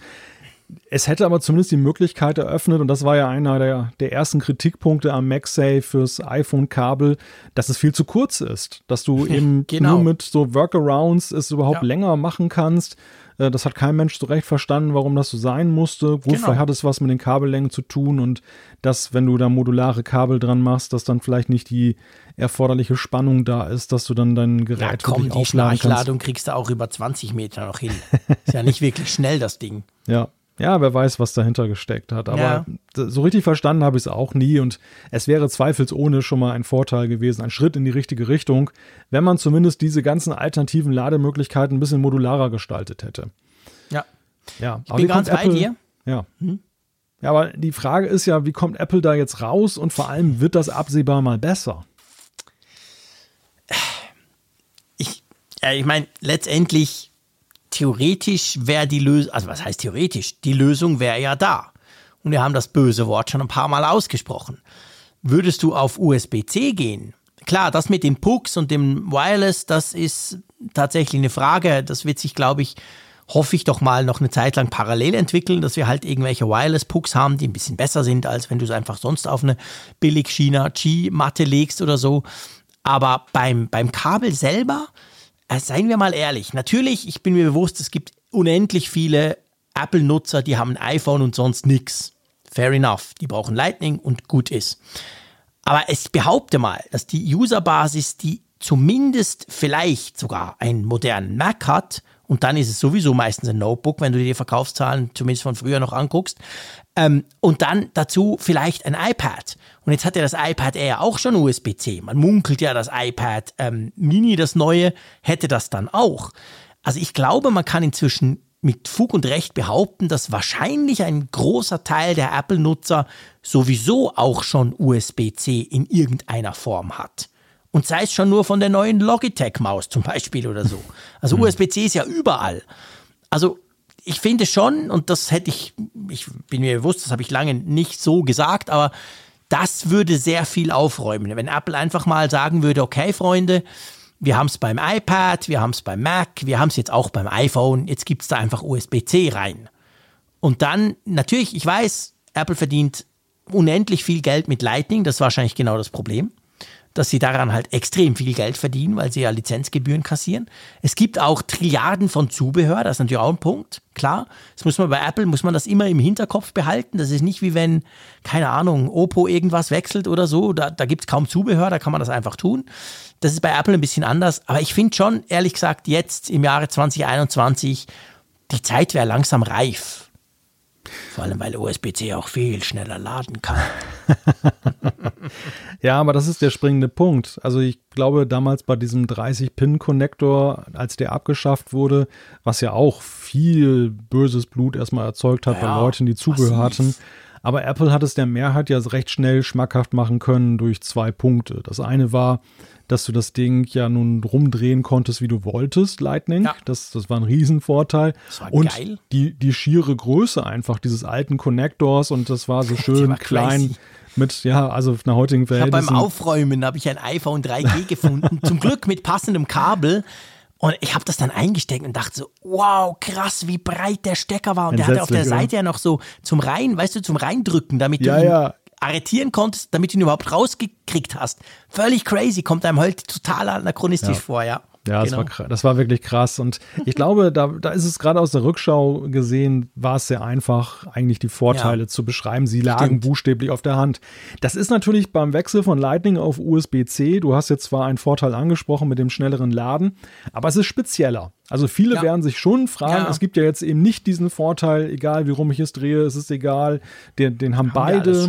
Die Größe ist auch ungefähr ähnlich. Also es, es liegen jetzt nicht so viele ähm, Vorteile auf der Hand. Apple hat natürlich schon so ein bisschen die Leute in die Richtung erzogen, gerade beim iPhone, wenn du guckst, der Verzicht auf, das, äh, auf den Ladestecker und gleichzeitig legen sie ein USB-C auf Lightning-Kabel bei. Das befördert natürlich dann schon auch, dass die Absolut. Leute sich vorbereiten auf USB-C. Ja, ich glaube auch. Also ich meine auch das, das iPad, ähm, klar, jetzt kann man sagen, ja, okay, aber Apple wollte halt, dass, dass man da Zubehör anschließen kann und, und, und weiß nicht was alles, aber das war ja auch, da haben auch viele gestaunt, wir auch. Was? Uh, das iPad Pro hat USB-C, ist ja crazy. Das war natürlich schon so ein Punkt. Ich meine, bei, beim Mac kennen wir es ja schon länger. Seit 2016 haben wir da USB-C, beziehungsweise Thunderbolt 3, aber es sieht zumindest gleich aus, der gleiche Stecker. Ähm, ich habe auch das Gefühl, also das ist halt, man muss es halt sehr, sehr, sehr vorsichtig angehen. Man kann nicht einfach hauruckmäßig machen als Apple. Aber inzwischen haben wir so viele eben, du hast genau gesprochen, wir haben Kabel dabei, die eigentlich gar nicht passen, wenn du jetzt von USB-C noch nie was gehört hast. Und, und wir, haben, wir haben ganz viele Dinge, die darauf hinweisen. Also ich glaube schon, wahrscheinlich nicht dieses Jahr, weil das hätten wir in den Gerüchten schon gehört, aber ich glaube, das ist mittelfristig ein Punkt, dass wir auch das iPhone auf USB-C kriegen. Und dann würde es ja zumindest in Bezug auf die Kabellademöglichkeiten, dann würde es ja wieder passen, oder? Weil dann hätten wir ja eigentlich eine Einheit. Wir können das MacBook damit laden, wir können das iPad damit laden, jedenfalls wenn es ein teureres iPad ist. Plus wir könnten dann das iPhone damit laden, alles mit einem Stecker, oder? Ja, ja, es wäre schon, das wäre wirklich ein guter Schritt. Wäre schon geil. Wenn wir da hingehen. Ja. Aber der Fricksche Zubehörkoffer für Reisen wird trotzdem groß bleiben. Das kann man allerdings Ja. auch sagen. Es ist so, Ich absolut. weiß gar nicht, wie ist denn das bei dir? Wenn der US-Präsident anreist, dann kommt ja erstmal eine Frachtmaschine und bringt die ganzen Autos und Helikopter. Ist das bei dir auch so, wenn du in Urlaub fliegst, dass dann erstmal. Ja, ja klar, ich habe so einen dreckigen kommt? Verbrenner wie du, den habe ich zuerst mal vorausgeschickt. Der ist voll mit Kabel und Technik und ich fahre dann quasi ökologisch korrekt mit dem Elektroauto hinterher. Nur, nur für Instagram fährst du mit dem E-Auto. Ja, genau, genau. Es sieht nur so cool aus. Nein, ja, aber natürlich, klar, das ist ein Problem, definitiv. Also ich habe wirklich so ein, ähm, ich habe so ein Etui und da drin, das ist mal, habe ich mal in der Business Class gekriegt beim Fliegen und da habe ich den ganzen Mist, diesen Beauty-Scheiß rausgenommen und da passen relativ viele Kabel rein. Und das ist so quasi mein On-the-Go-Kabelzeug. Da habe ich eben, habe ich wirklich das vom, vom iPad, äh Quatsch, ich habe USB-C, ich habe das vom, vom, vom, von der Apple Watch natürlich dabei und so weiter und diverse Lightnings. Aber ja, weißt du, jetzt so quasi, gell, jetzt haben meine Kids, die haben ja auch ihr iPad Mini, mein Sohn hat sogar schon ein iPhone und also der größere und dann meine Frau hat ja auch ein iPhone und so und die sind so sich gewöhnt, ich kümmere mich doch nicht, ich gehe einfach mit. Und da ist dann Papa für die Stromversorgung zuständig und ich habe abartig viele Netzteile und blöde Kabel mitgeschleppt nach Holland. Klar. Und ich behaupte mal, ich habe fast alle gebraucht. Ja, ich habe also ich habe für Reisen tatsächlich auch eine Checkliste, wo ich dann das ganze Ah, wir- das ist wieder Technikzeug typisch, der, der organisierte Deutsche, siehst du? ich lasse mir das so einfallen und habe dann immer Angst, inklusive der Fahrt, dass ich irgendwas vergessen habe. Aber Malte hat natürlich eine Checkliste. Das passt ja, zu dir. Ja, das war das Ergebnis damals dieses Apple Watch Ladekabel-Desasters. danach, danach wurden alle Kabel verzeichnet und kategorisiert. Meine Güte. Aber ich muss, ich muss tatsächlich, also das ist wieder so ein Corona-Effekt. Ich muss tatsächlich nach äh, zwei Jahren ohne Reise jetzt mal gegenchecken, ob die Liste noch aktuell ist. Genau, nicht, stimmt. Nicht, nicht, dass ich dann nachher dann so, also übertrieben gesagt, den 30-Pin-Connector einpacke und stelle vor Ort fest, oh, ich habe noch eine USB-C-Geräte. ja, ja, genau. Ja, ja, das stimmt. Nee, das stimmt natürlich. Ja, da hast du schon recht. Aber es ist genau der Punkt. Also man, man, man schleppt halt einiges mit sich rum. Und, und ganz ehrlich, ich wüsste jetzt auch nicht. Ich meine, was mir wirklich, ich, ich will jetzt hier nicht immer die Ode für USB-C, äh, das, das macht der Zeier schon immer, aber was halt wirklich saumäßig praktisch ist dabei ist, ich kann zum Beispiel, wenn ich jetzt alleine unterwegs bin, da mache ich das so, ich nehme das Netzteil von meinem MacBook Pro mit. Und da habe ich noch ein, keine Ahnung, 60 Watt, also das hat wirklich Power. Und das Coole ist halt einfach, ich weiß, ich kann damit, klar, auch mit dem passenden Lightning-Kabel, dann kann ich das iPhone laden und zwar schnell. Ich kann, wenn ich am MacBook arbeite, das Ding laden. Ich kann mein iPad Pro laden. Es ist genial. Also weißt du, die Kabel sind ja das eine. Aber normalerweise ist ja hinter dem Kabel noch ein Netzteil. Und da ist dann halt auch bei mir immer die Frage, wie schnell und was. Ich möchte ja gerne schnell und so. Und da finde ich es genial, dass du halt einfach ein USB-C-Netzteil nehmen kannst. Wenn das genug Power hat, dann brauchst du nicht mehr. Außer natürlich, du willst gleichzeitig laden, aber da gibt es ja auch welche, die haben sogar mehrere Steckmöglichkeiten. Das finde ich super praktisch. Das gibt zum Beispiel ja so bei Lightning nicht. Ja, das stimmt, das stimmt. Ich habe ich hab mir jetzt auch so ein, so ein von Anker so ein Mhm. ähm, Teil dann mit zwei Ports, USB-C ja, und genau. USB-A noch gekauft. Ja. Und äh, ja, da das ist dann safe. Das ist super Am Arm machst du die Apple Watch und mit den 2C kannst du eben entweder mit dem sauteuren USB-C auf Lightning-Kabel kannst du deine iPhones laden und USB-C auf USB-C lädt den ganzen Rest. Mhm. Ja. Also das hat schon ein bisschen geholfen, seit ich das mal rausgefunden habe, dass das geht oder seit ich einfach so unterwegs bin. Weil bei Mac, ich, du erinnerst dich vielleicht, das war ja am Anfang vom Apfelfunk, als wir das MacBook Pro mit Touchbar 2016 dann besprochen hatten. Ähm, ich war, natürlich waren alle ja, boah, schrecklich, alle Ports weg, wie kann man nur? Aber ich muss dir sagen, ich war unglaublich happy über diesen USB-C bzw. Thunderbolt 3 Port weil man konnte einstecken, wo man will. Es hat immer geladen. Man konnte es eben auch für andere Dinge brauchen. Damals ja schon für alle Android-Smartphones und so. Also ja, es ist praktisch, muss man ganz klar sagen. Aber ich will noch was mit dir diskutieren. Und zwar mhm. wegen diesem Wireless. Klar, AirPower ist tot. Ich glaube, das ja, haben wir schon ein paar Mal gesagt im Apfelfunk. Ähm, aber meinst du, mit AirPower ist auch der ursprüngliche Plan, und ich meine, da gab es genug Leaks, dass man, glaube ich, davon ausgehen konnte, dass es stimmt, dass ja Apple eigentlich dieses ganze blöde Steckergedöns komplett weglassen will. Ist das mit AirPower auch gestorben? Oder meinst du, dass Apple quasi immer noch daran arbeitet, schlussendlich ein iPhone rauszubringen, das überhaupt keinen Stecker mehr hat, den du irgendwo reindrücken kannst? Ja, das ist natürlich jetzt nach dem Weggang von Johnny Ive ja auch noch dann die Frage, ähm, wie Stimmt. stark ist die Designfraktion, wie mächtig ist die Hardware-Fraktion wieder genau. geworden. Also Der fand unter, das blöd. unter Johnny Ive hätte ich jetzt sofort unterschrieben, ja. dass das oberste Prämisse ist, jetzt auch den letzten Port noch über Bord zu werfen. Ja. Mittlerweile weiß ich es nicht mehr so, äh, zumindest was das Dringende angeht. Grundsätzlich glaube ich allerdings schon, dass man bei Apple weiterhin ein Anhänger dieser Entwicklung ist. Also dass wenn sie dieses Ziel erreichen könnten, dann würden sie es gerne auch. tun. Ich glaube, dieses Airport-Desaster, äh, Air-Power-Desaster hat sie nur enorm vorsichtiger werden lassen. Also ja, sie, sie, werden stimmt. jetzt, sie werden nicht nochmal alles auf eine Karte setzen wie damals und äh, wo der Kurs Wireless eingeschlagen wurde, bevor sie nicht wirklich sicher sind, dass das Gerät serienreif ist.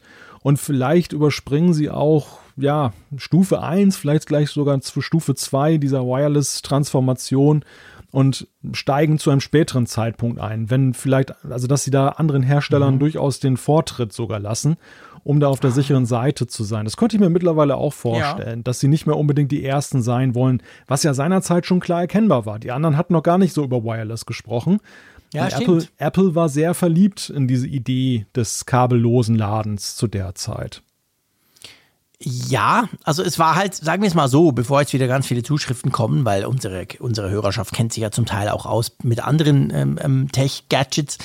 Ich meine, im Android-Bereich war ja Wireless Charging schon länger da. Also als Apple kam, war es ja nicht so, ja. hey, bei unsere kann man da, guck mal, wie cool das ist. Das konnten ja eigentlich alle anderen auch schon. Aber es, ich gebe dir recht, Apple hat es halt wie immer so ein bisschen gesamtheitlich angeguckt und hat sich quasi überlegt, hey, hm. wie machen wir das generell und nicht nur ein Gerät, das das kann. Und da, ja. da, da bin ich ganz bei dir. Und ich glaube, da hatten sie, da hatten sie wahrscheinlich krasse Pläne, die einfach durch AirPower oder durch, durch den Fehler und durch die Unmöglichkeit von diesem AirPower-Ding zurückgeworfen wurden. Aber ja. so ganz, ich glaube, ganz vergessen sollte man das nicht. Ja. Nein, nein, das ist ein, ein richtiger und wichtiger Einwand. Also es ist eben so, dass die anderen Hersteller haben es ja so als typisches Spec ähm, dann einfach mit aufgenommen. Sie hatten genau. diese Möglichkeit schon lange und noch ein Häkchen auch, mehr auf der genau, langen Ausstattungsliste. Genau, wie das halt so ist, ähm, tatsächlich auch länger als Apple. Aber bei Apple war es ja so, dass sie ja eben auch ein Konzept darum gesponnen haben, das eben auch bis zur Software ging. Und das hat man ja bei diesen AirPower Specs oder bei diesen Vorstellungen ja gesehen,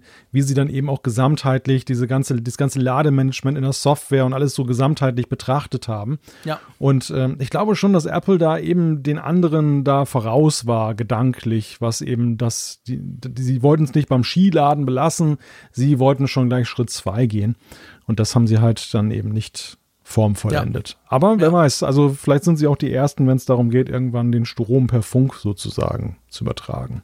Durch den das Raum. Das wäre cool. Ja. Findet meine Frau dann wahrscheinlich eher uncool, aber so die Idee grundsätzlich, ich laufe zu Hause rein und dann fängt das iPhone gleich an zu laden, finde ich großartig.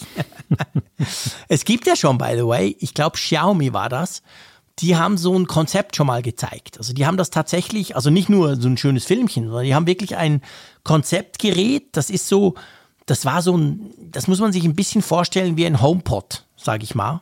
Ich glaube, er war sogar ein bisschen, oder was heißt war, ist ein bisschen größer. Ich habe nur die Präsentation gesehen, nie das fertige Gerät.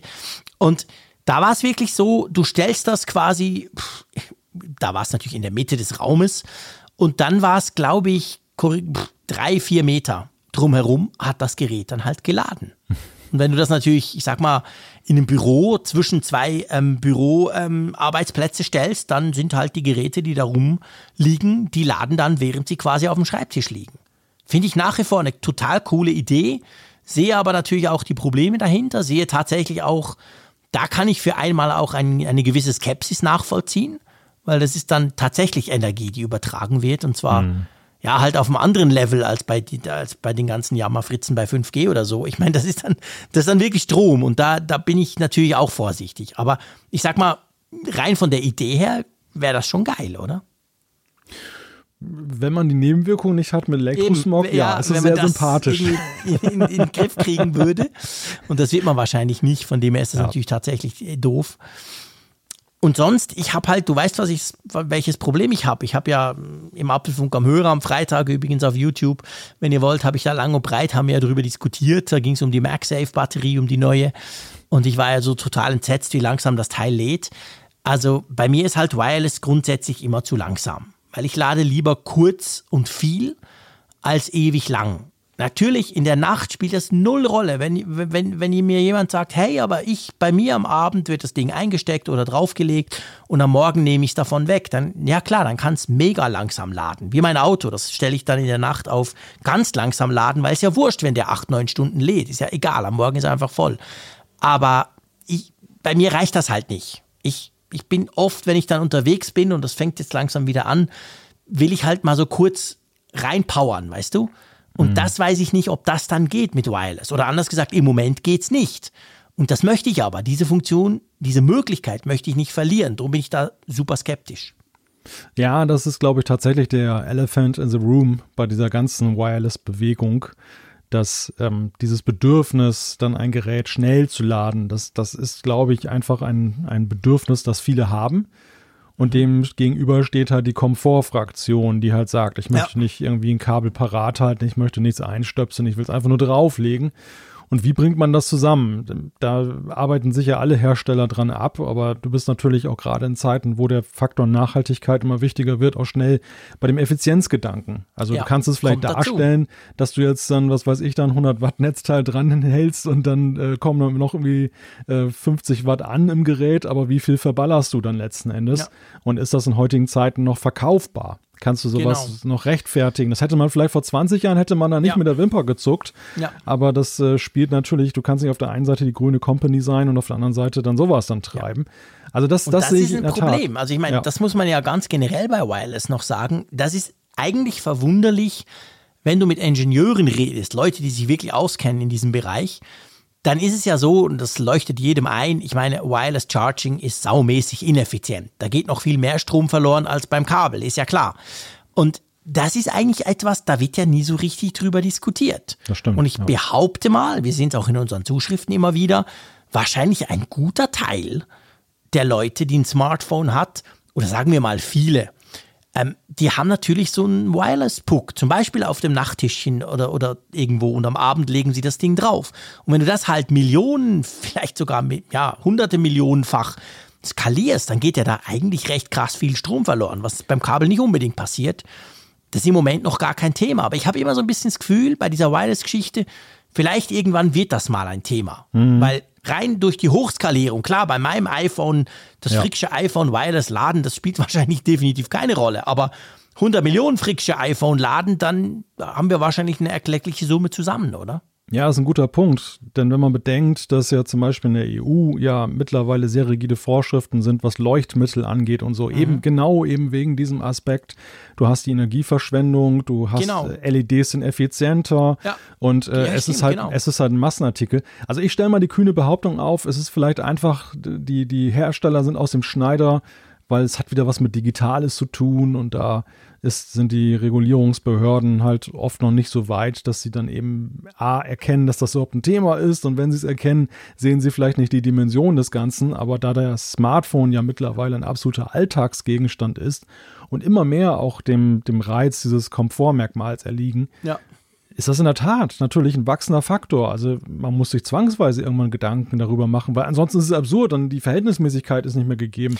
Wenn du den Genau. Leuten auf der einen Seite sagst, ja böse, böse, du darfst doch mal nicht die alte Glühbirne nutzen, aber, aber nutzt du gerne das Wireless äh, Ja. Da. Ja, genau, Ja. genau. Mhm. Das sehe ich auch so. Also ihr seht, das ist ein Thema, ich glaube, das wird uns noch lange beschäftigen. Letztendlich auch, weil keiner drum kommt. Wir alle müssen unsere Geräte laden. Punkt. Wie man es dann auch tun kann, die Möglichkeiten sind vielfältig inzwischen, aber da kommt man nicht drum rum. Und ich glaube, das ist ein Thema, das wird auch Apple noch weiter verfolgen. Und in welche Richtung sie das dann gehen werden, das werden wir dann sehen. Aber ja, spannend auf jeden Fall. Ähm, apropos welche Richtung, ich glaube, das passt auch wieder ganz gut, wenn ich da gleich zum nächsten Thema überschwenke. Wir sind ja alle so extrem begeistert vom Apple M1. Du ja auch, du hast einen Mac Mini damit, ich habe inzwischen ein MacBook Air damit und finde wirklich, boah, krass, dieses kleine Ding ist so saumäßig schnell. Alles schön und gut. Aber es ist ja so, irgendwie erwarten wir ja auch noch mal was Neues. M2, M, keine Ahnung, 1, irgendwas. Also, wie geht's da eigentlich weiter? Ja, das ist eine gute Frage. Und am Anfang war es ja so, Apple hat ja sehr schnell Geschwindigkeit aufgenommen beim Thema Apple Silicon. Extrem, Und ja. unsere Analyse lautete ja auch deshalb an einer Stelle, dass wir gesagt haben, ja, sie haben zwar gesagt zwei Jahre, aber eigentlich nach unserem Gefühl ist es so das Maximum. Sie haben sich selber Ja. einen Zeitraum jetzt gegeben und sie werden ihn womöglich gar nicht voll ausschöpfen. Sie haben ihn sicherheitshalber gewählt, falls irgendwelche Unwägbarkeiten kommen, dass sie dann doch ein bisschen mehr Luft brauchen. Nun könnte man sagen, dass vielleicht mit der weltweiten Chip-Krise da tatsächlich diese Unwägbarkeiten gekommen sind. Vielleicht war es auch von vornherein so geplant. Keiner weiß das. Aber es schleppt sich ja jetzt schon so ein bisschen in Sachen Apple Silicon. Also die, die Ankündigung jetzt oder die Veröffentlichung von den Geräten, du hast den Mac Mini genannt, das MacBook Air, das erste MacBook Pro, war jetzt Ende letzten Jahres. Zwischenzeitlich haben wir ja schon diverse Releases erwartet, dass dann vielleicht doch nochmal ein Mac, neuer Mac rauskommt. Ist aber bislang nicht geschehen. Und jetzt ist die Frage, wie geht's weiter? Und dieser Frage hat sich jetzt Mark Gurman von Bloomberg gewidmet. Er ist ja, ja, er ist ja ein Experte, der mal viele Kontakte hat, dann in, Ja. zu Apple hinein. Und er hat jetzt einen Fahrplan skizziert in seinem Newsletter, der da lautet, dass dieses Jahr sehr wohl noch neue Macs mit Apple Silicon zu erwarten sind. Also soll ein MacBook Pro mit M1X Prozessor rauskommen, auch ein neuer High-End Mac Mini. Wir erinnern uns, der Mac Mini war ja zwischenzeitlich schon so als kleines Powerhorse mal dann beschrieben genau. worden. Das soll es wieder geben. Und 2022 soll dann der ja eigentlich ja schon noch für dieses Jahr von manchen erwartete iMac, der 27 Zöller oder dann ist er ja vielleicht sogar noch größer, dann rauskommen. Und ein kleinerer, also von der Gehäuseform kleinerer Mac Pro mit Apple Silicon. Außerdem noch ein MacBook Air mit einem neuen Design. Ja, krass eigentlich, was da alles kommt. Also ich meine, das MacBook Pro, da konnte man ja gerade dieser Tage auch lesen, dass wohl offensichtlich in dieser, du erinnerst dich, eurasischen Datenbank, wurde wohl wieder irgendwas, glaube ich, hinterlegt. Da geht's um 14 Zoll und 16 Zoll. Das würde ja so Richtung MacBook Pro neu ähm, dann pointen. Also ich glaube, ein MacBook Pro mit einem M1X, das ist tatsächlich ja ziemlich in der Gerüchteküche heiß, oder? Das erwarten wir eigentlich alle noch in diesem Herbst. Der Ja, High-End Mac Mini, wie stehst du dazu? Ja, ich könnte mir das auch vorstellen. Also dieses Konzept, was Gurman da beschreibt, ist ja so eine Art ähm, Medium-Stufe. Ne? Also Ja, dass man, genau. Die, die Leute erwarten ja jetzt, also die Erwartungshaltung an Apple, und sie haben es ja selber auch so ein bisschen aufgebaut, damit, dass sie jetzt dann drei Einsteiger-Macs rausgebracht haben, auch wenn die schon unglaublich performant sind. Aber eben der M1 ist ja eigentlich so die Basisklasse. Mhm. Und alle warten ja jetzt auf die eine oder andere Weise auf irgendwas, was in Richtung Pro geht. Aber Ja. ke- keiner oder wenige erwarten ja, dass Apple gleich voll Pro geht. Also, dass sie jetzt Ja. den Mac Pro als äh, Elfenbeinturm des, des, des, der Mac-Leistung dann als erstes rausbringen. Deshalb würde es ja ganz gut passen. So M1X kann schon ein bisschen Ja. mehr, wer weiß was. Auch der High-End Mac Mini, wahrscheinlich ist der auch angetrieben von diesem M1X, Ja, würde ich mal vermuten. Ich vermute Also, auch. Das wäre so eine langsame Steigerung. Ja, genau, das skizziert dann so den weiteren Weg. Und äh, vor allem ist ja immer auch spannend, dann, wie sieht es dann aus mit Arbeitsspeicher und solchen Fragen, Genau. wo ja beim M1 bei 16 Gigabyte Schluss ist. Also das, das würde für, klingt für mich nicht unrealistisch. Auch, dass der Nee. iMac dann erst nächstes Jahr kommt. Ja. Ja, das denke ich auch. Also ganz, also beim iMac bin ich, bin ich, also generell, also ich meine, der Mark Gurman, der, der, der weiß schon von was er schreibt und der schreibt auch nicht irgendwas, was sich aus den Fingern saugt. Ich meine, beim iMac, beim Großen, das ist tatsächlich so. Wir haben ja jetzt vor der Sommerpause sozusagen, haben wir den iMac, den in Anführungszeichen kleinen gesehen. Tolle Kiste, wunderbar mit M1, ein, ein stimmiges Konzept in sich. Wir wussten, da wird noch was Größeres kommen. Das Größere muss mehr Power haben, völlig klar. Vielleicht ersetzt das dann den iMac Pro und den normalen 27 Zoll iMac gleich auf einen Schlag. Und ich habe, ich rechne sowieso nicht damit, dass das noch das Jahr kommt. Das ist tatsächlich so. Weil eigentlich wäre so ein MacBook Pro halt mit ein bisschen mehr Power, also ein teureres MacBook Pro als die, die wir im Moment haben. Das ist eigentlich, das ist dringender, finde ich. Und dann, wo ich sehr gespannt bin, ist der kleinere Mac Pro mit Apple Silicon. Also kleiner würde ja letztendlich heißen, dass wir wahrscheinlich einen Mac Pro kriegen, der weniger Steckplätze hat. Das ist ja sowieso noch eine Frage. Gibt es überhaupt Steckplätze? Gibt es PCI Express? Ist das überhaupt möglich mit Apple Silicon oder fliegt das auch alles raus? Also bei, beim, beim Mac Pro finde ich, da sind noch am meisten Fragen offen, weil man da so ein bisschen befürchten muss, dass das Konzept generell umgekehrt wird, weil das vielleicht gar nicht mehr so geht. Das wissen wir ja nicht. Erstmal muss ich sagen, ich habe ja ganz den M1 iMac unterschlagen. Natürlich gab es dieses Jahr schon einen, einen Mhm. Ja. äh, Mac mit Apple Silicon. Genau, Genau. den, du hast es ja glücklicherweise noch ergänzt. Aber ja, das, das ist in der Tat eine gute Frage mit Blick jetzt auf den Mac Pro. Wie modular ist die Zukunft? Apple hat ja jetzt schon gezeigt, dass sie eben mit dem Apple Silicon so faszinierend er ist, aber auch ja das Konzept der Erweiterbarkeit, nehmen wir mal den Arbeitsspeicher. Das als modular. Genau. genau. Noch, noch, also von, von wenig haben sie, haben sie ihn noch weiter zurückgeschnitten zu Genau. Von wenig auf nix.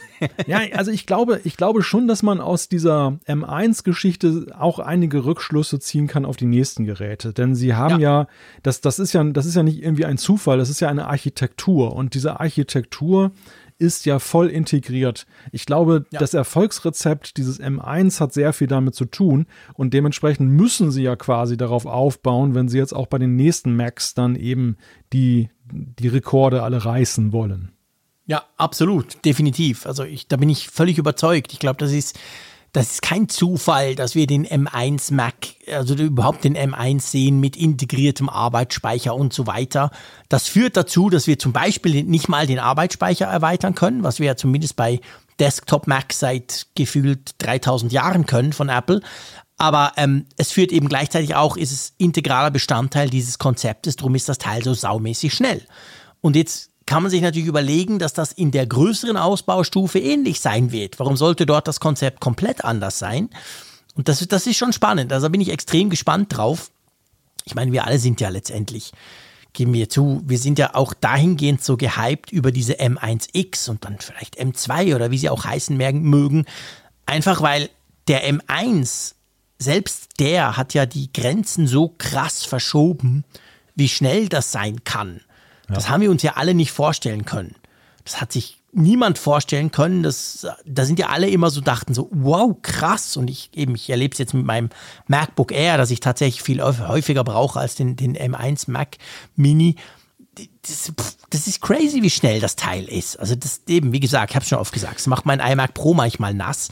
Und da ist man natürlich als Geek, denkt man dann, wow, wie wird denn das noch werden? Wie wird Ja, denn so ja, ein genau. kleiner Mac Pro werden? Das kann man sich gar nicht vorstellen, Ja. oder? Ja, die zwei Fragen, die sich da stellen, sind ja, die erste ist, wie viel Luft ist überhaupt noch nach oben? Also wie weit können. Sie Stimmt. von der M1-Basis noch aufsteigen? Ja. Und dann aber natürlich auch, wie gestaltet Apple in ihrem ja nun vollständig eigenen Universum? Und das ist ja ein Novum. Früher war es ja so, du konntest ja die Leistungsschritte zwischen, sag ich mal, dem Consumer-Modell, dem Mittelmodell und dem absoluten Pro-Modell konntest Mhm. du ja schon so ein bisschen ermessen, weil du wusstest, was Intel für Prozessoren hat. Ja, also was, was ist da überhaupt möglich? Aber das weiß ja Logisch. keiner. Was, was hat Apple da in der. Pipeline? Kein Mensch weiß, wie diese Matrix künftig aussieht, der Leistungsschritte. Und ähm, ja, das wird sehr spannend zu sehen sein. Also ich, ich, ich, muss sagen, ich bin genauso aufgeregt fast wie beim ersten Apple Silicon. Ich habe im ersten Moment ja, so gedacht, auch. wenn der rauskommt, okay, dann ist ja schon viel gelüftet, dann ist die Spannung so ein bisschen raus. Aber ähm, nee, Gegenteil. ganz im Gegenteil. Ja, es genau. ist noch spannender denn je. Ja, ja, da gebe ich dir ganz recht. Also ich meine, auf das MacBook Pro mit dem M1X freue ich mich extrem. Ich bin super gespannt, weil ich natürlich da auch, ich gebe es du, ich erwarte auch ein neues Design. Die bisherigen MacBook Pros sahen ja und auch das MacBook Air sahen ja genau gleich aus wie die Vorgänger, nur haben sie halt innen alles neu gemacht und jetzt ist es wahrscheinlich auch an der Zeit, außen alles neu zu machen. Da bin ich sehr gespannt drauf. Dann, ja, kein Geheimnis, der große iMac, der interessiert uns, glaube ich, beide, gell? Das wird uns sehr interessieren, was da dann kommt. Und dann, ich meine, MacBook Air müssen wir noch kurz diskutieren. MacBook Air mit neuem Design nächstes Jahr. Auch eine spannende Kiste. Ich meine, jetzt wurde ja das MacBook Air quasi vor einem halben Jahr ja gerade neu gemacht, aber eben, man sieht es halt nicht. Wenn ich das neben meiner anderen stelle, dann sehen hm. die alle genau gleich aus. Also ich glaube, ein neues Design würde auch dem MacBook Air sehr gut anstehen. Und ich denke, wenn wir dann das MacBook Pro, falls wir das jetzt im Herbst sehen werden, mit neuem Design, dann kann man sich vielleicht so ein bisschen vorstellen, wie dann das MacBook Air aussehen könnte, oder? Ein MacBook mit Rallye-Streifen, meinst du? Nee, ich schwenke so ein bisschen randlos, randlos, hallo. Ich schwenke die große Randlos-Fahne hier gerade.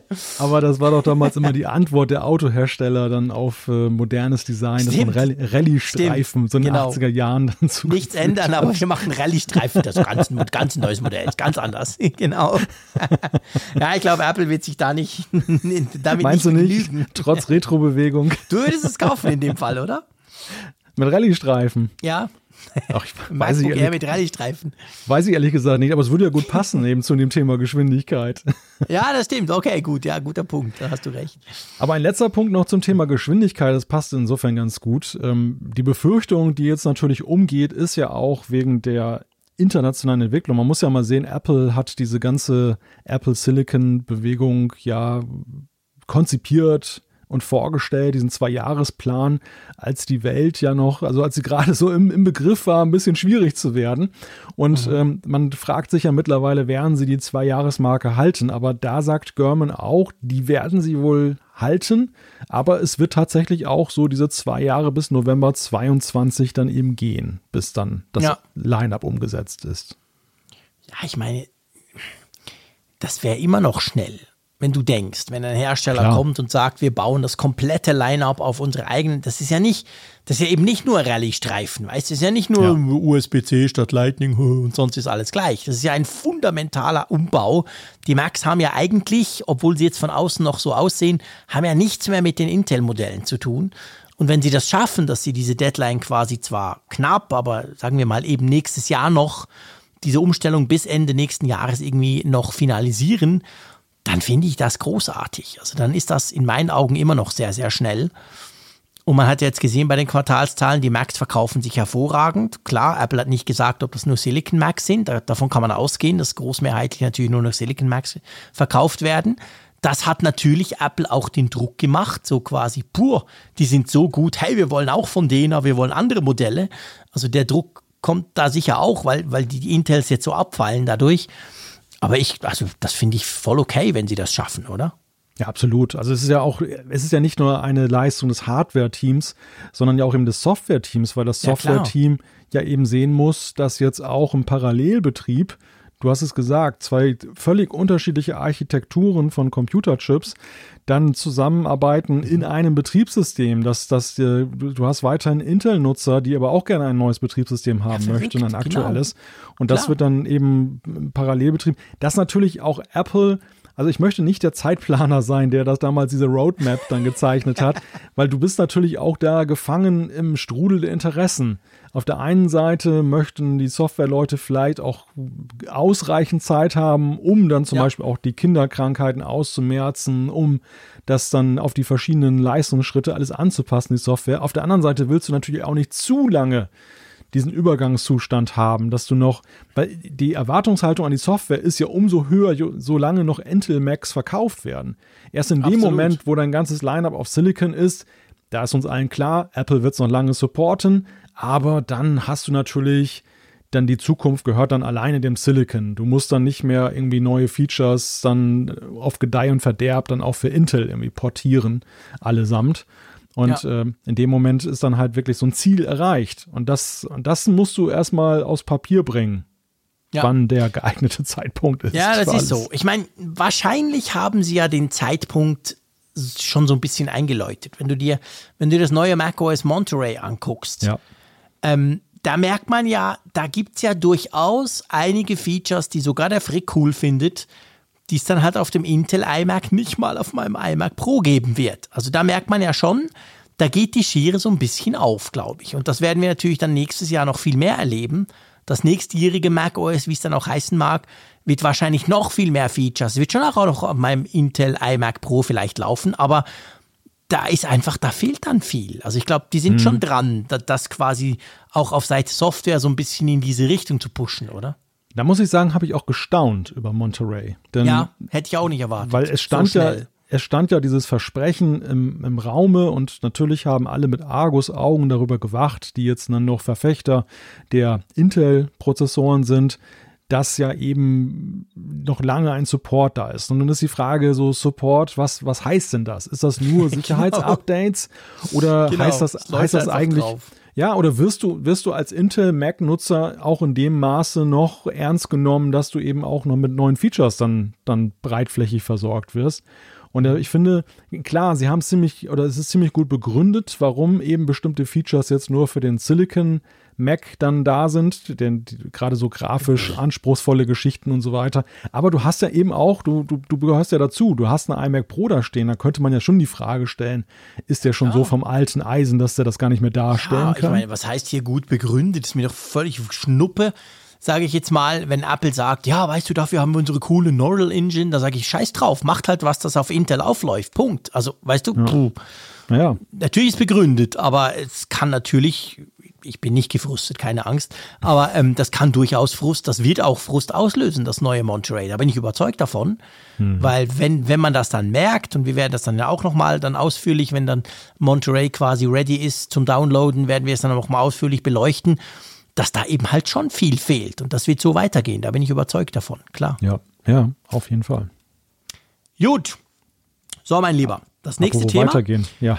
Genau, apropos weitergehen. Das nächste Thema dreht sich um Siri. Das heißt, ich stehe jetzt auf, ich laufe zur Kaffeemaschine, die ist jetzt viel näher als früher, weil ich ja im Wohnzimmer ähm, podcaste und dann kannst du da mal so ein bisschen über irgendwelche komischen Siri-Features sprechen. Einverstanden?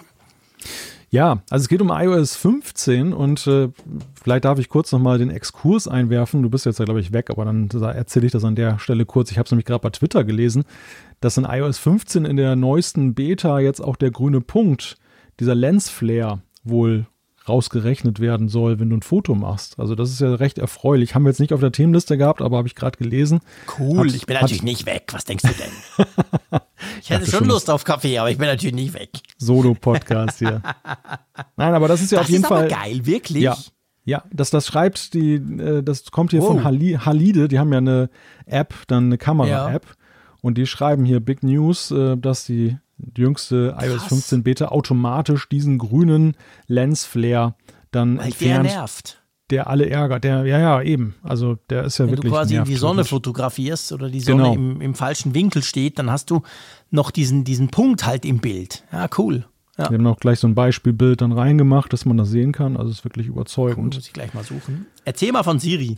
Ja, wir sprechen über Siri und zwar über das Thema, es ist ja so, dass Apple vor einigen Jahren die Möglichkeit geschaffen hat, dass auch Dritt-Apps, also von externen Entwicklern, nicht von Apple, dann eben Siri mitnutzen können. Du kannst dann ja. eben dann deiner App, deiner Wahl dann etwas sagen und sie führt etwas aus. Das ist, das klingt erstmal ziemlich toll, aber ist dann doch für den Entwickler relativ kompliziert oder beziehungsweise nicht für jeden verfügbar, denn Apple hat tatsächlich von Anfang an so eine Liste gemacht von Sachen, die das eben nutzen können. Ähm, mhm. Funktionen, zum Beispiel To-Do-Listen, Apps oder eben Navigations-Apps. Es ist ja nicht so, dass du jetzt einfach sagen kannst, hey Siri, mache das und das für meine, meine App.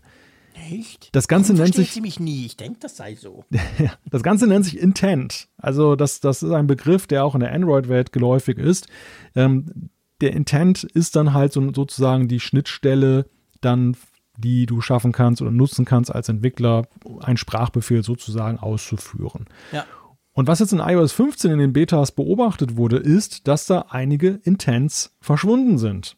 Und das ist ja kurios, weil Apple hat am Anfang sehr wenig gemacht, dann hatten viele rumgemeckert, wir auch, von wegen, hey, warum geht da nicht viel mehr? Und dann hat ja Apple dann immer mehr dann auch reingepackt an Intents, an Möglichkeiten. Und jetzt werden die plötzlich weniger. Und die Fachwelt reibt sich verwundert die Augen und fragt sich, was bedeutet das? Heißt das, ist das der Abschied von einigen Möglichkeiten bei Siri oder kommt da was ganz Neues? Kriegen wir doch den Google Assistant endlich aufs iPhone native? oh, ein System integriert, großartig. Genau, natürlich, bitte sehr. Siri raus, Google Assistant rein, sofort. Ähm, ja, spannend. Also vor allem ist ja eigentlich, wenn du dir das überlegst, gut, die Frage stellt sich tatsächlich, du hast vorhin gesagt, von Entwicklerseite. Das mag wahrscheinlich der Grund sein, diese Komplexität, die du angesprochen hast, dass das ja nicht so viele Apps können. Also es fällt ja sogar dem Frick auf, der selten braucht. Das ist ja nicht so, dass jede App einfach easy peasy mit Siri und so kann. Aber andererseits muss man ja sagen, eigentlich ist ja das ein Merkmal, das Siri ja eigentlich besser und unter Umständen wichtiger macht. Also wenn ich die richtige App habe und die unterstützt die richtigen Befehle per Siri und Siri versteht mich zufällig, ähm, dann könnte das ja geil sein. Also von dem her gesehen stellt sich mir jetzt die Frage, lässt das Apple weg oder ist das nur so eine Beta-Geschichte? Weißt du, das halt, mhm. bei Betas fliegen ja manchmal Features raus. Und die kommen dann aber wieder, weil die Beta ist ja eben, wie gesagt, eine Beta und da gibt es noch acht, neun Versionen, bis das dann final ist. Ja, Könnte ja auch sein, oder? Es ist wohl kein Beta-Phänomen. Sie haben es dann in der Dokumentation zu iOS 15 haben sie nämlich diese Intents als deprecated dann deklariert. Ah, das heißt also, sie schaffen okay. sie ab. Und das äh, machen sie nicht jetzt irgendwie so als Übergangsphase. Ähm, ja, das ist also Krass. die Frage, die Frage, die sich stellt. Du hast ja, du hast schön gesagt, es gibt viel hätte, wäre, könnte, habe ich jetzt herausgehört bei dir. Wenn ja, dies funktioniert, genau. dann wäre das so und so. Und jetzt mal ungeachtet der Erkennungsfähigkeiten von Siri, ist es ja auch so, das war immer mein größter Vorbehalt. Du musstest gerade bei diesen Dritt-Apps, musstest du die Sprache von Siri sprechen. Also ja während die, die Apple-Funktionen ja noch durchaus mit freier Formulierung erreichbar sind und Siri da auch verschiedene Variationen von Ansprachen versteht, fand ich gerade bei den Dritt-Apps das immer besonders holzig, weil ich ja dann auch den App-Namen nennen musste und das ja. in einer bestimmten Reihenfolge und dann musste ich eigentlich das Kommando wissen, dann der jeweiligen Funktion. Und unterm Strich muss ich dir sagen, bis auf gelegentliche Versuche damit habe ich es dann auch sein gelassen, weil ich irgendwie, ja, fand das Ganz ein wichtiger Punkt kennt wahrscheinlich, kennen wahrscheinlich viele, die zum Beispiel auch Alexa nutzen. Weißt du? Ja, ja. Jetzt geht sie ja, ja. in der Küche gerade an bei mir. Ich muss aufpassen, was ich hier sage.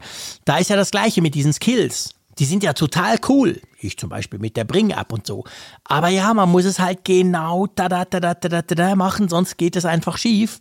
Hm. Und das ist generell ein Vorbehalt, den ich ja nach wie vor habe gegenüber all diesen Sprachsystemen, egal ob Google Assistant oder eben den von Amazon oder den von Apple. Ich halt sagen, okay, solange ich mich dem Ding so fest anpassen muss, dass ich teilweise eine Sprache spreche, die ich selber niemals sprechen würde, sind die für mich eigentlich nur Spielzeuge. Solange ja. die nicht wirklich verstehen, was ich will, sondern nur, wenn ich sage so und hier rum und da, ich meine, ich sehe es ja bei meinem Auto genau gleich. Meine Güte, so ein Mist, was man das, wie man das sagen muss. Das ist halt, das ist für mich ein großer Hemmschuh, weil ich keine Lust habe. Du weißt, ich bin ein renitenter Sack, habe natürlich keine Lust, mich solchen blöden Konventionen zu beugen. Ja, aber das ist eben dann oftmals nicht. Aber ich glaube, das ist tatsächlich, was wir brauchen, wäre ja auch die Neuerfindung der Spracherkennung. Ja, so. definitiv. Also wenn, wenn, wenn wir über den Next Level sprechen, dann gibt es ja zwei große Probleme. Das eine Problem ist die kontextbezogene Erkennung. Sprich, ja. ich muss nicht immer wieder, zum Beispiel, wenn ich jetzt dann den Timer stelle, immer wieder Bezug nehmen auf den Timer, sondern wenn ich nämlich einen zweiten oder dritten Satz mache, der darauf das vorhergehende Bezug nimmt, dass das System und das ist vielleicht lösbar mit künstlicher Intelligenz, erkennt, dass ich den meine und ich muss ja. es nicht extra sagen. Genau. Also der, der, sag mal, da, wo wir Spracherkennung heute mehr oder weniger gut haben, ist ja erstmal, dass es überhaupt funktioniert. Dass ja. du, dass die Serverkommunikation oder dass es auf dem Gerät verarbeitet wird, wie jetzt künftig bei Apple, dass das einigermaßen zuverlässig funktioniert und auch wirklich erkannt wird und so. Bei einigen besser, bei anderen schlechter. Aber jetzt reden wir eigentlich darüber, dass es wirklich nutz, nützlich werden soll. Und das käme ja erstmal in den Next Level. Und die zweite Herausforderung ist tatsächlich, wie bringe ich ja diese Vielstimmigkeit quasi da rein? Also das mhm. ist ja, ja, dass das so holzig ist für Dritt-Apps, genau. das liegt ja vor allem daran, weil für Apple oder für andere Hersteller ist es ja ein unkontrolliertes Element, wenn du Entwickler vordringen ja. lässt in deine kleine Spracherkennungswelt. Ja, die genau. reklamieren ja vielleicht plötzlich Wörter für sich, die du ja auf Systemebene für dich unbedingt brauchst. Deshalb hegst du sie ein, indem du halt sagst, okay, du musst einer gewissen Syntax folgen und du musst dich abgrenzen von den Systembefehlen, damit es da nicht zu Missverständnissen kommt. Ja. Und wie kriegst du das hin und ohne, ohne dass das in einem riesigen Chaos mündet? ja, ja, stimmt, guter Punkt. Was meinst du, was Apple jetzt macht? Also, du hast jetzt gesagt, das Ding kommt nicht mehr. Diese Funktion hm. ist in iOS 15 quasi weg. Wir haben aber noch nichts Neues. Also setzen die ein Jahr aus und dann kommen wir mit iOS 16 wieder sowas? Oder meinst du, Apple verabschiedet sich vom Weg, dass, dass die, weil sie sagen, es ist sowieso zu kompliziert und die Leute brauchen es kaum? Ja, das ist tatsächlich die Frage. Liegt das jetzt an der geringen Nutzung, dass sie vielleicht sagen, sie haben ausgewertet, was genutzt wird und was nicht mhm. und sie kürzen das zurück? Oder gibt es vielleicht noch eine faustdicke Überraschung mit dem nächsten iPhone und ähm, es erklärt sich plötzlich, wo die, warum die Intents verschwunden sind, weil irgendwie ein viel besseres System plötzlich ja. noch aus dem Hut gezaubert wird. Muss ja nicht immer zwangsläufig schon auf der WWDC vorgestellt sein. Ja. Also ja, das gut, stimmt da ist einiges denkbar, dass, warum das so sein könnte. Aber es könnte auch am Ende einfach so sein, dass sie das so ein klein wenig jetzt beerdigen. Einfach, weil, ja. sie, weil sie festgestellt haben, ja, so ein bisschen so wie mit Apps auf der Apple Watch, ne? Also primär spielst du halt mit dem System und die ja, Apps genau. spielen dann nicht die ja. so große Rolle dann. Ja. Ja, ich glaube auch, Apple ist nicht in der Position, wie das eben zum Beispiel Amazon ist mit diesen Skills, ähm, dass man sagen kann, wow, da hat sich ein krasses Ökosystem rund um das System quasi gebildet. Das ist bei Siri nicht der Fall. Ich glaube, dann können sie das wahrscheinlich mehr oder weniger schmerzlos deaktivieren. Ja, nein, das hat sich definitiv nicht gebildet, dieses Ecosystem. Zumal es ja immer noch so ist, Siri ist ja nicht gleich Siri. Also im Homescreen ist es ja nun was anderes als in der App. In der App Stimmt. nutzen das ja mehr Leute. Ja, stimmt, stimmt, stimmt. Absolut, guter Punkt. Da hast du natürlich auch, auch wieder recht. Ja, gut, schauen wir mal. Du willst dranbleiben bei Siri, das weiß ich. Ich schaue da so ein bisschen von außen zu und lässt dann ab und zu mit. genau. Apropos, ähm, wir haben ja mal kurz über den iMac, den neuen ja gesprochen, aber nur kurz, weil du den bisher noch nicht testen konntest, was ich ja nicht verstehe. Ähm, das mit, was ziemlich cool ist dabei, war ja dieses Magic Keyboard mit Touch ID. Da gibt es ja ein neues Magic Keyboard, auch in fancy Farben und so, geile Sache. Und da kann man eben mit Touch ID quasi dann halt entsperren und das ist tatsächlich sehr, sehr praktisch dieses Keyboard, das war am Anfang so die große Diskussion, kann man das auch einzeln kaufen? Und zwar so ähnlich, habe ich ein bisschen erinnert wie an das Keyboard vom iMac Pro. Als der rauskam, gab es ja dieses tolle Magic Keyboard in Space Gray. Es wurde ja für unglaublich viel Geld am Anfang auf Ebay vertickt von so ein paar Spinnern.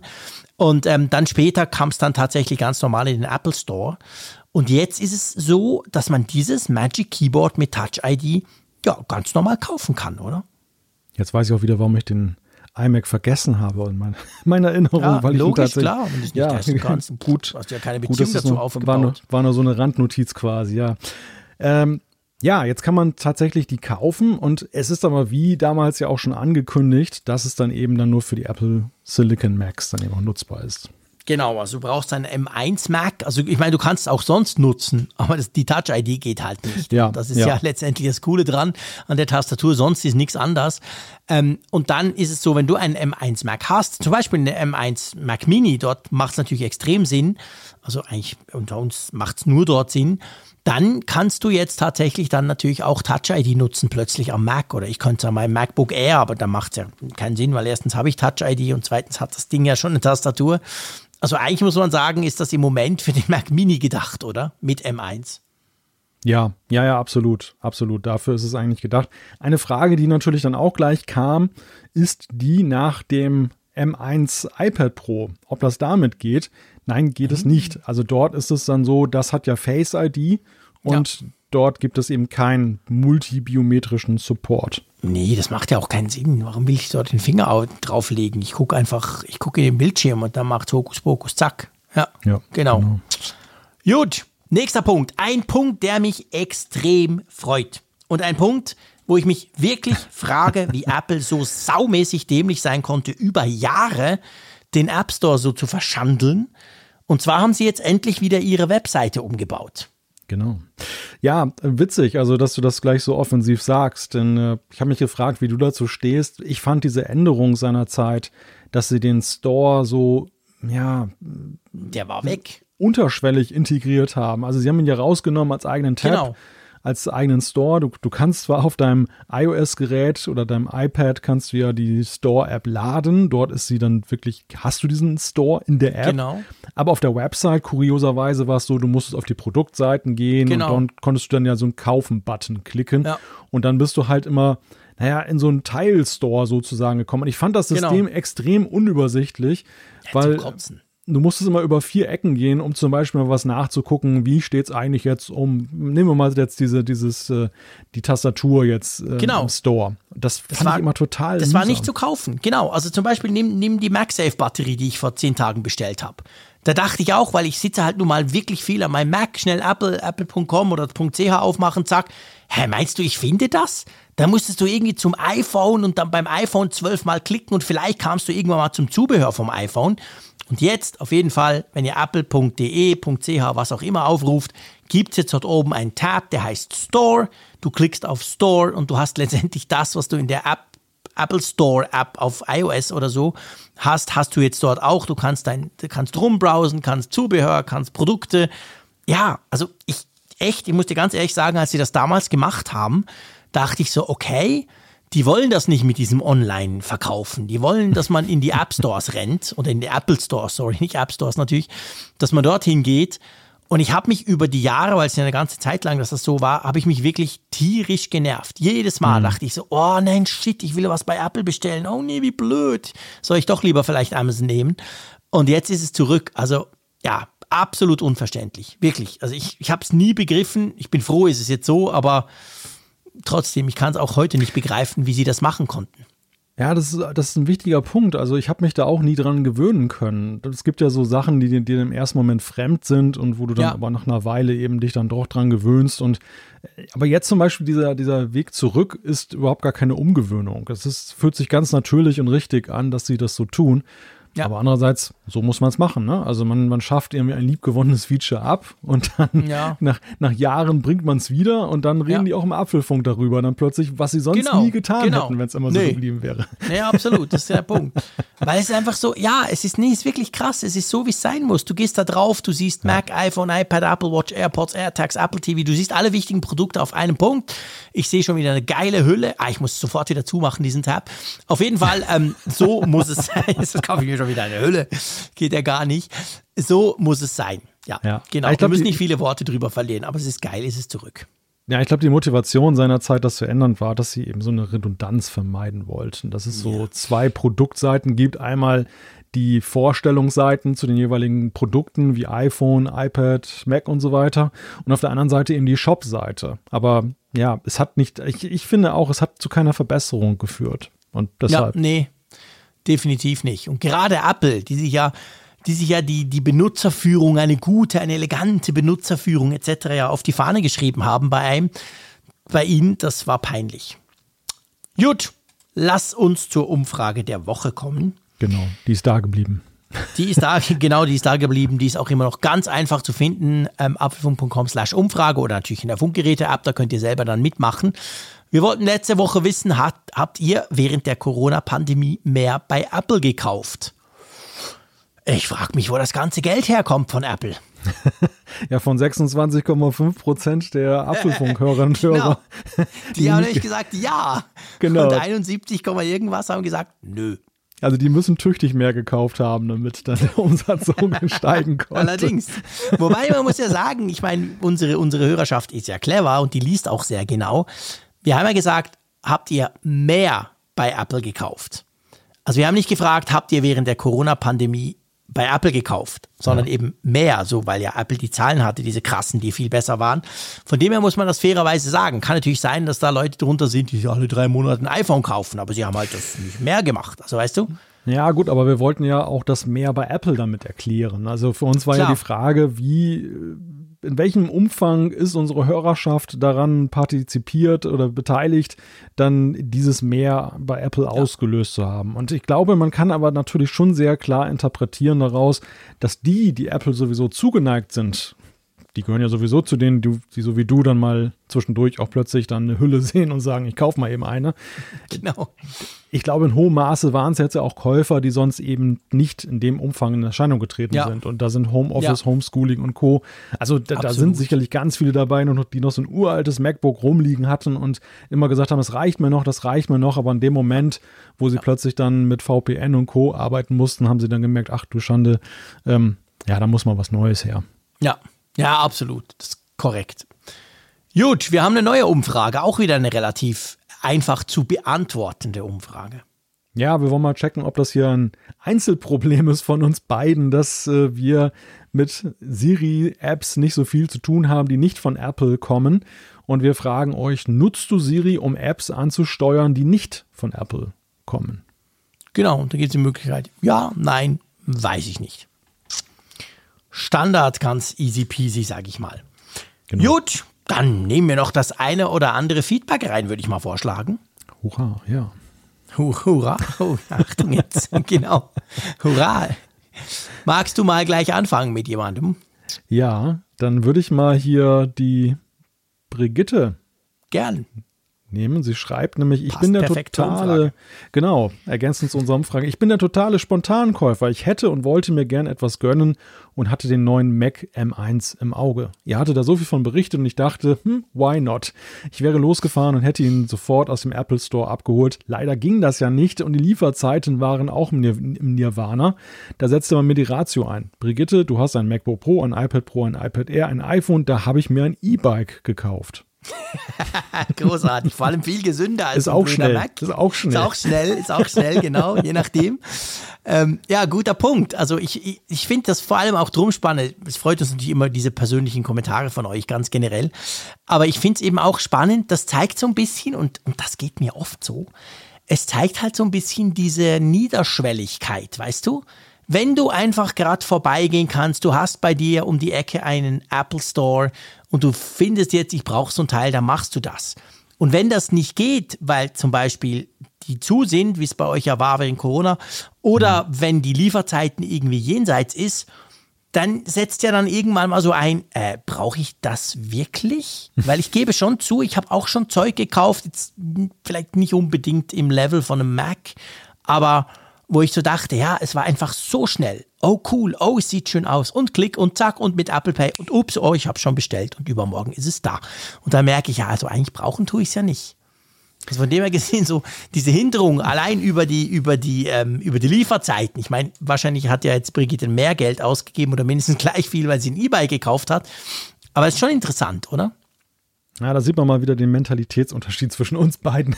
sowas ja, könnte klar, dass du sowas nicht. Das ist mir völlig klar, dass du sowas nicht machst. Das steht außer Frage.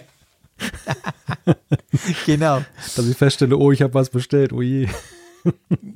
nee, aber weißt, du weißt ja, was ich meine. Ich habe was bestellt, ja, ja, was ich nicht unbedingt brauche, wenn man es dann hat.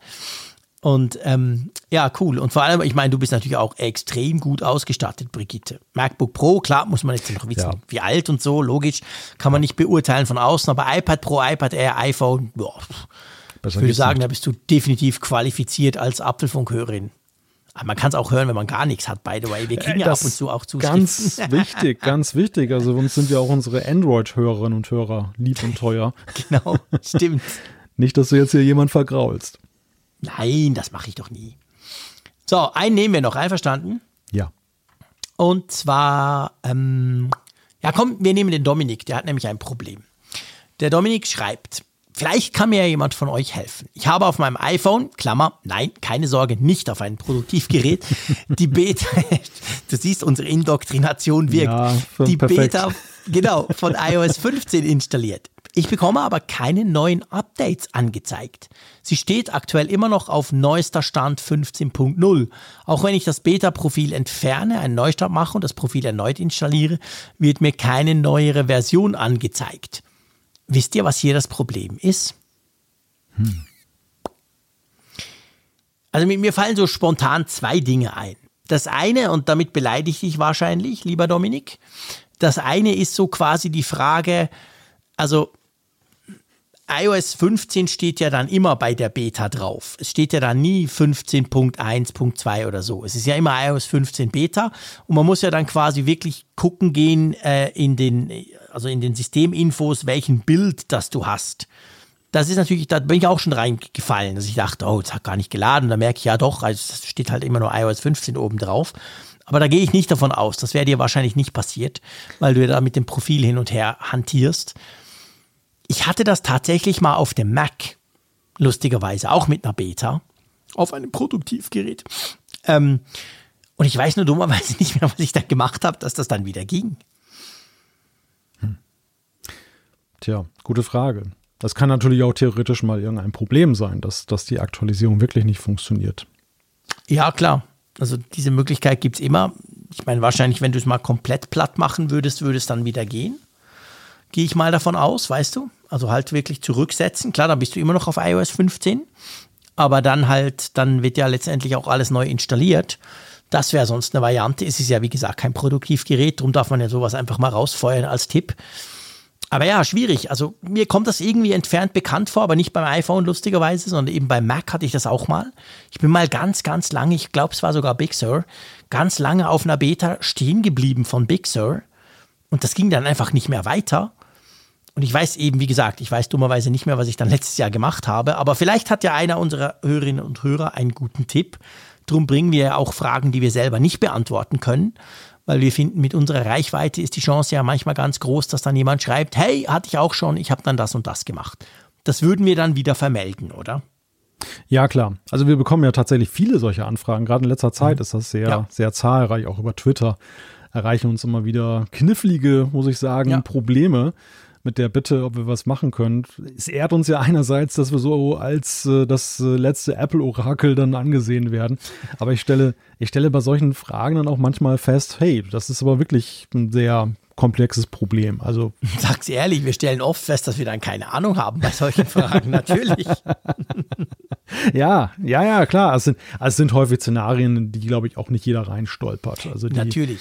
Die Logisch. sind entweder so aufgrund bestimmter Bedingungen entstehen die oder es ist tatsächlich mal ein Fehler oder ein Problem. Häufig sind es aber auch so wirkliche Hardware-Support-Fälle wo dann ja. etwas nicht mehr funktioniert und wir sind sozusagen der Notanker, dass die Leute sagen, hey, äh, übersehe ich jetzt was, bevor ich mich da jetzt irgendwie lächerlich ja. mache vorm Support, ja. wenn ich da anrufe oder in den Apple Store gehe und dann lachen die sich da scheckig über mich, ähm, was sagt ihr dazu? Und in vielen Fällen können wir halt auch nur sagen, naja, du hast alles getan, was man hätte tun können als Nutzer. Es ist ja dann oft auch so, dass du ja sowieso nur begrenzte Möglichkeiten hast. Manchmal mhm. haben wir noch so unseren Joker, den guten Michael, unseren guten Freund genau. und Hörer. Stimmt der, ja. der, der, der hat so ein unglaubliches Apple-Wissen. Also, ja, dem ist schon alles mal untergekommen, genau. Ja, also. Der weiß dann meistens noch was. Ja, so der, Mac der, MacGyver von, von der, der Apple. genau, der MacGyver vom Apfelfunk. Stimmt, das hat was. Ähm, aber wir werden mal schauen, ob da Feedback ja. reinkommt und das würden wir dann entsprechend weitermelden. So, mein Lieber. Weitermelden. Aus, weitermelden, genau. Ausgabe 287. Ich würde mal sagen, wir melden mal langsam Vollzug, beziehungsweise wir beenden diese Folge. Nächste Woche, logisch, gibt es ja wieder eine neue. Das ist cool. Mal schauen, was wir dann für neue Gerüchte haben, was wir dann wissen. Ich rechne eigentlich damit, dass jetzt mal so langsam so ein bisschen iPhone 13 noch so ein bisschen hm, zulegt, eine Schippe zulegt. Gell, das müsste ne? eigentlich langsam September so, naht. Ja, ja, genau. So ein paar, paar Infos mehr dürften da ruhig mal kommen. Also würde uns natürlich freuen, wenn ihr auch nächste Woche wieder einschaltet. Definitiv. Vielen Dank, lieber Malte. Hat Spaß gemacht. Ich freue mich schon auf nächste Woche. Ich wünsche dir weiterhin schöne, einen schönen Urlaub. Und ich sage wie immer Tschüss aus Bern. Ich sage auch Danke, danke dir, lieber Jean-Claude, danke, lieber Zuhörer, aber auch unserem Sponsor NordVPN. Denkt daran, wenn ihr das mal nutzen möchtet, dann nutzt den Code Apfelfunk oder geht direkt auf nordvpn.com slash Apfelfunk. Ich sage wie immer auch an dieser Stelle Tschüss von der Nordsee.